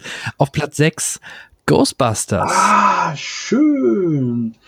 Da gibt's, Ja, gibt's übrigens muss man nicht viel verlieren drüber eigentlich, ne? nur vielleicht die gerade die interessante Randinfo, äh, es gibt auf Netflix ähm, auch so eine, so eine, so eine Miniserie, die Habe ich gesehen. sich mit Ja. ein paar Blockbustern beschäftigt. Und einer dieser Blockbuster, der dann auch im Detail auseinandergenommen wird, ist auch Ghostbusters. Auch sehr sehenswert. Also für jeden, den es interessiert, eine sehr schöne, sehr schöne Ja. Hint Hintergrundinfos über die Entstehung von dem Film. Ähm, und ähm, genau, das ist, glaube ich, einer von vier Filmen, die dann da Ich glaube, die erste, die erste Serie hieß äh, Games That Made Us oder so, oder Spielzeug, the, die the, uns Toys, machten. The Toys That Made Us, ja, stimmt. The Toys, genau. Ja. Und jetzt ist es halt The Movies That Made Us. Genau, ja, ja, ja, genau. das die sind alle gut. Egal, ob es stirbt langsam oder selbst Dirty Dancing war spannend zu sehen. Ja, ja, Wahnsinn. Und auch Ghostbusters, ja, genau. Also das heißt, da Ivan Reitman, Genau, genau. Und ja, äh, Bill, Bill Murray in einer supergeilen Rolle. Äh, Alle. Dan, Dan Aykroyd. Weil, Ach ja, die eine Trivia muss ich noch gerade bringen, weil ich weiß nicht, ob das jeder weiß. Dan Aykroyd hat ja das Drehbuch geschrieben und das kommt nicht von ungefähr, weil Dan Aykroyds eigener Vater war nämlich so ein paranormaler Geisterjäger. Das heißt also, er hat so ein bisschen aus der, aus, in Anführungszeichen, persönliche Erfahrung geschrieben oder zumindest das Thema war ihm halt persönlich sehr nahe, äh, dieses ganze Paranormale und das Geisterjagende. Und äh, das Drehbuch hat wohl auch viele Permutationen durchgemacht, bis es dann an dem, zu dem Punkt gekommen ist. Also sollte ursprünglich noch viel abgefahrener sein. Und naja, wie es gelandet ist, ist was, glaube ich, eine Punktlandung. Das festhalten. Sehr schön. ja. Und, und jetzt kein Fun Fact, aber Rick Moranis äh, Mhm. kommt zurück. Was? Echt? In dem, in dem, in dem, jetzt in dem neuen Ghostbusters oder was? Oder, oder? Das weiß man nicht. Er macht einen neuen äh, Liebling, ich habe die Kinder geschrumpft für Disney Plus. Alter Schwede. Also, ich weiß ja ehrlich gesagt nicht, ob die Welt jetzt diesen Film unbedingt braucht, aber dass Rick, dass Rick Moranis zurückkehrt, alleine, allein dafür lohnt es sich schon. Ja. Geil. Hätte ich nie gedacht. Ist- der ist- wirkte ja. so, als wäre er damit durch. Das ist, das ist wirklich sehr sympathisch, weil, also er hat ja vor ein paar Jahren noch, noch mal ein, ein, ein Interview gegeben, nachdem er sich ja sehr zurückgezogen hat. Ähm, und da war das wohl so, dass er sich wirklich auch für seine Kinder zurückgezogen hat. Ich weiß nicht, ob seine Frau gestorben Mhm. ist oder was da passiert ist, aber er hat dann aber an diesem Punkt gesagt, ja, jetzt ist einfach das, ich möchte mich jetzt auf meine Familie, auf meine Kinder konzentrieren und ist deswegen einfach da aus dem Hollywood äh, live zurückgetreten. Und ja, scheinbar sind die Kinder jetzt Flügel geworden und hat wieder ein bisschen Freizeit und hat sich gedacht, okay, ich gehe mal wieder zurück. Also wirklich sehr sympathisch, so von, von allem, was ich von ihm weiß. Genau, gehen wir weiter. Platz 5, Beverly Hills Cop. Harold Faltermeier. Mhm. Ja. Geil, ja. Also, ist, also auch einer der 80er Jahre Actionkomödien schlechthin. Ne? Also, äh, bam. Und eine geile Synchro, ne? Die Stimme von, von, von Ed, die deutsche Stimme Murphy, auch von Eddie Murphy. Ja, ja, die ist, die ist sehr prägnant. Ja, die, ist, die, ist, sehr prägnant, ja. ja. Leider verstorben, aber Ach, prägnant. Ja. Geil. Ach. Deswegen musste der Esel in Schreck 3 neu synchronisiert werden. Ah, ja, hm, das ist natürlich bitter. Ja. Bin ich schon gefeit. Platz 4, Ram Rambo 2, First Blood Part 2 oder in Deutsch Der Auftrag. Ja, okay, gut. Was kann man dazu sagen? Ne? Es ist halt ein Rambo. Es ist, es ist doch nicht der Blaulicht-Rambo, oder? Es ist, der war, glaube ich, oder war das schon der, das, der, der bekannte, es ist blaues Licht-Rambo? Oder war das erst Teil 3? Äh, mit der bekannten, Oh, das weiß ich jetzt auch nicht mehr es genau. Gibt, Da es, muss ich es, passen. Es gibt diese bekannte, äh, diese bekannte Zeile ähm, aus einem der, der Fortsetzungsrambos. Die geht da, ähm, was ist das? Blaues Licht. Was tut es? Es ja, ja, blau. ich kenne die Szene, aber ich kann. Ja, ja, ich hatte ja auch jetzt genau. Für, alle, für alle Zuhörer, die das vielleicht gerade nicht wussten, was ich, was ich da reflektiere, Ja, aber ähm, das, also, aber ja. trotzdem, es, es gibt so ein bisschen die Richtung an. Also alles, also Rambo 1 war echt ein toller Film, kann ich wirklich nur vollends weiterempfehlen. Es ist wirklich gut, gute Geschichte, alles top. Ähm, aber da hätte man es bleiben lassen sollen. Und alles danach ist halt, Genau. alles danach ist das, was man heute landläufig als Rambo bezeichnen würde, ja. Also halt so Genau. brutale Action. Und, ja. Als Star Trek-Fan wichtiger Hinweis: Jerry Goldsmith, leider auch verstorben, macht die Musik. Hm, mhm. Und äh, ja, mehr glaube ich, müssen wir da nicht sagen. Kommen wir aufs Treppchen, äh, Treppchen, da kommen wir jetzt schon spät, aufs Treppchen, Ja. nämlich auf Platz 3. Der Film, wo ich immer sagen würde, das ist mein All-Time-Favorite und den ich jetzt auch nochmal als Cinecast Tonspur erst vor kurzem released habe, nämlich Back to the Future, zurück in die Zukunft. Da, da, da. Alan, ja, sehr geil. Alan Silvestri, ja, wenn wir bei der Musik sind. Musik, Robert Zemeckis, äh, äh, Ja. Regie geführt, der mit Forrest Gump später sich auch nochmal verewigt hat. Äh, Ja, Fand auch Steven Spielberg mit der Produktion. Michael J. Fox Ja. ursprünglich sollte gespielt werden, also die, die Rolle sollte von einem anderen gespielt werden. Die haben, glaube ich, sogar sechs Wochen mit Eric Stolz gedreht schon. Oder ich die haben verdammt viel damit verdammt. Die haben gedreht. nachher noch Nachdrehs gemacht. Die wollten ursprünglich, also da könnte ich dir auch Trivia raushauen ohne Ende. ähm, die haben natürlich erst mit Michael J. Fox, wollten die, DG, wollten die, die wollten den gerne haben. Der war nur in dieser Serie Family Ties, Familienbande noch äh, unter Vertrag und konnte nicht raus Ja, ja. und hat dann halt Nachtschichten eingelegt, Saukrass, nachdem ja. die gemerkt haben, Eric Stolz ging nicht, also haben sie, hat er nachts zurück in die Zukunft gedreht Stimmt. und tagsüber Familienbande. Krass, das ist ein Einsatz gewesen. Ne? Hat sich gelohnt. Also da ist, da, da war das Rauskommen aus der Kom Komfortzone. Äh, Billy Zane als, als junger Kerl im Hintergrund, einer von den Schlägern Geil. von Biff. Geil, ja. Der auch, Also, der auch in ja. Twin Peaks auch eine, auch eine kleine Rolle hat, meine ich, ne? Wenn ich das, Exakt. Guck, so schließt sich der Kreis. Ja, ja sehr geil. Also, also, wer, Genau. also das ist geil. Eine, auch eine meiner Lieblingsfilme. Absolut. Sehr geil. Zurück. Ja, Platz drei. Also wie gesagt, jetzt kommt sie wieder, jetzt kommen, jetzt sind wir wieder im deutschen Markt. Auf Platz zwei Männer. Ich weiß nicht, ob ich. Doris Dörrie, So Dietmar Bär, Heiner Lauterbach, Uwe Ochsenknecht. Also ich, So what. Ja. Ich kenne den vom Namen her, aber nie ich, ich gesehen. nämlich auch. Also das war halt so in den 90er Jahren, das waren dann diese Filme, die, die konnte man kennen, weil man sie, weil sie vielleicht in der Videothek gestanden haben, aber irgendwie ist man, oder bin ich immer an den vorbeigegangen. Das ist irgendwie nie so richtig. Ja, Dito. Okay. Gehen wir direkt weiter zu Platz eins. Da kann ich mit leben, obwohl ich da auch immer überrascht bin. Aber auf Platz eins, mal gucken, wir können mal auf, auf die Zahlen gucken. Mhm. Das ist auch mal ganz spannend.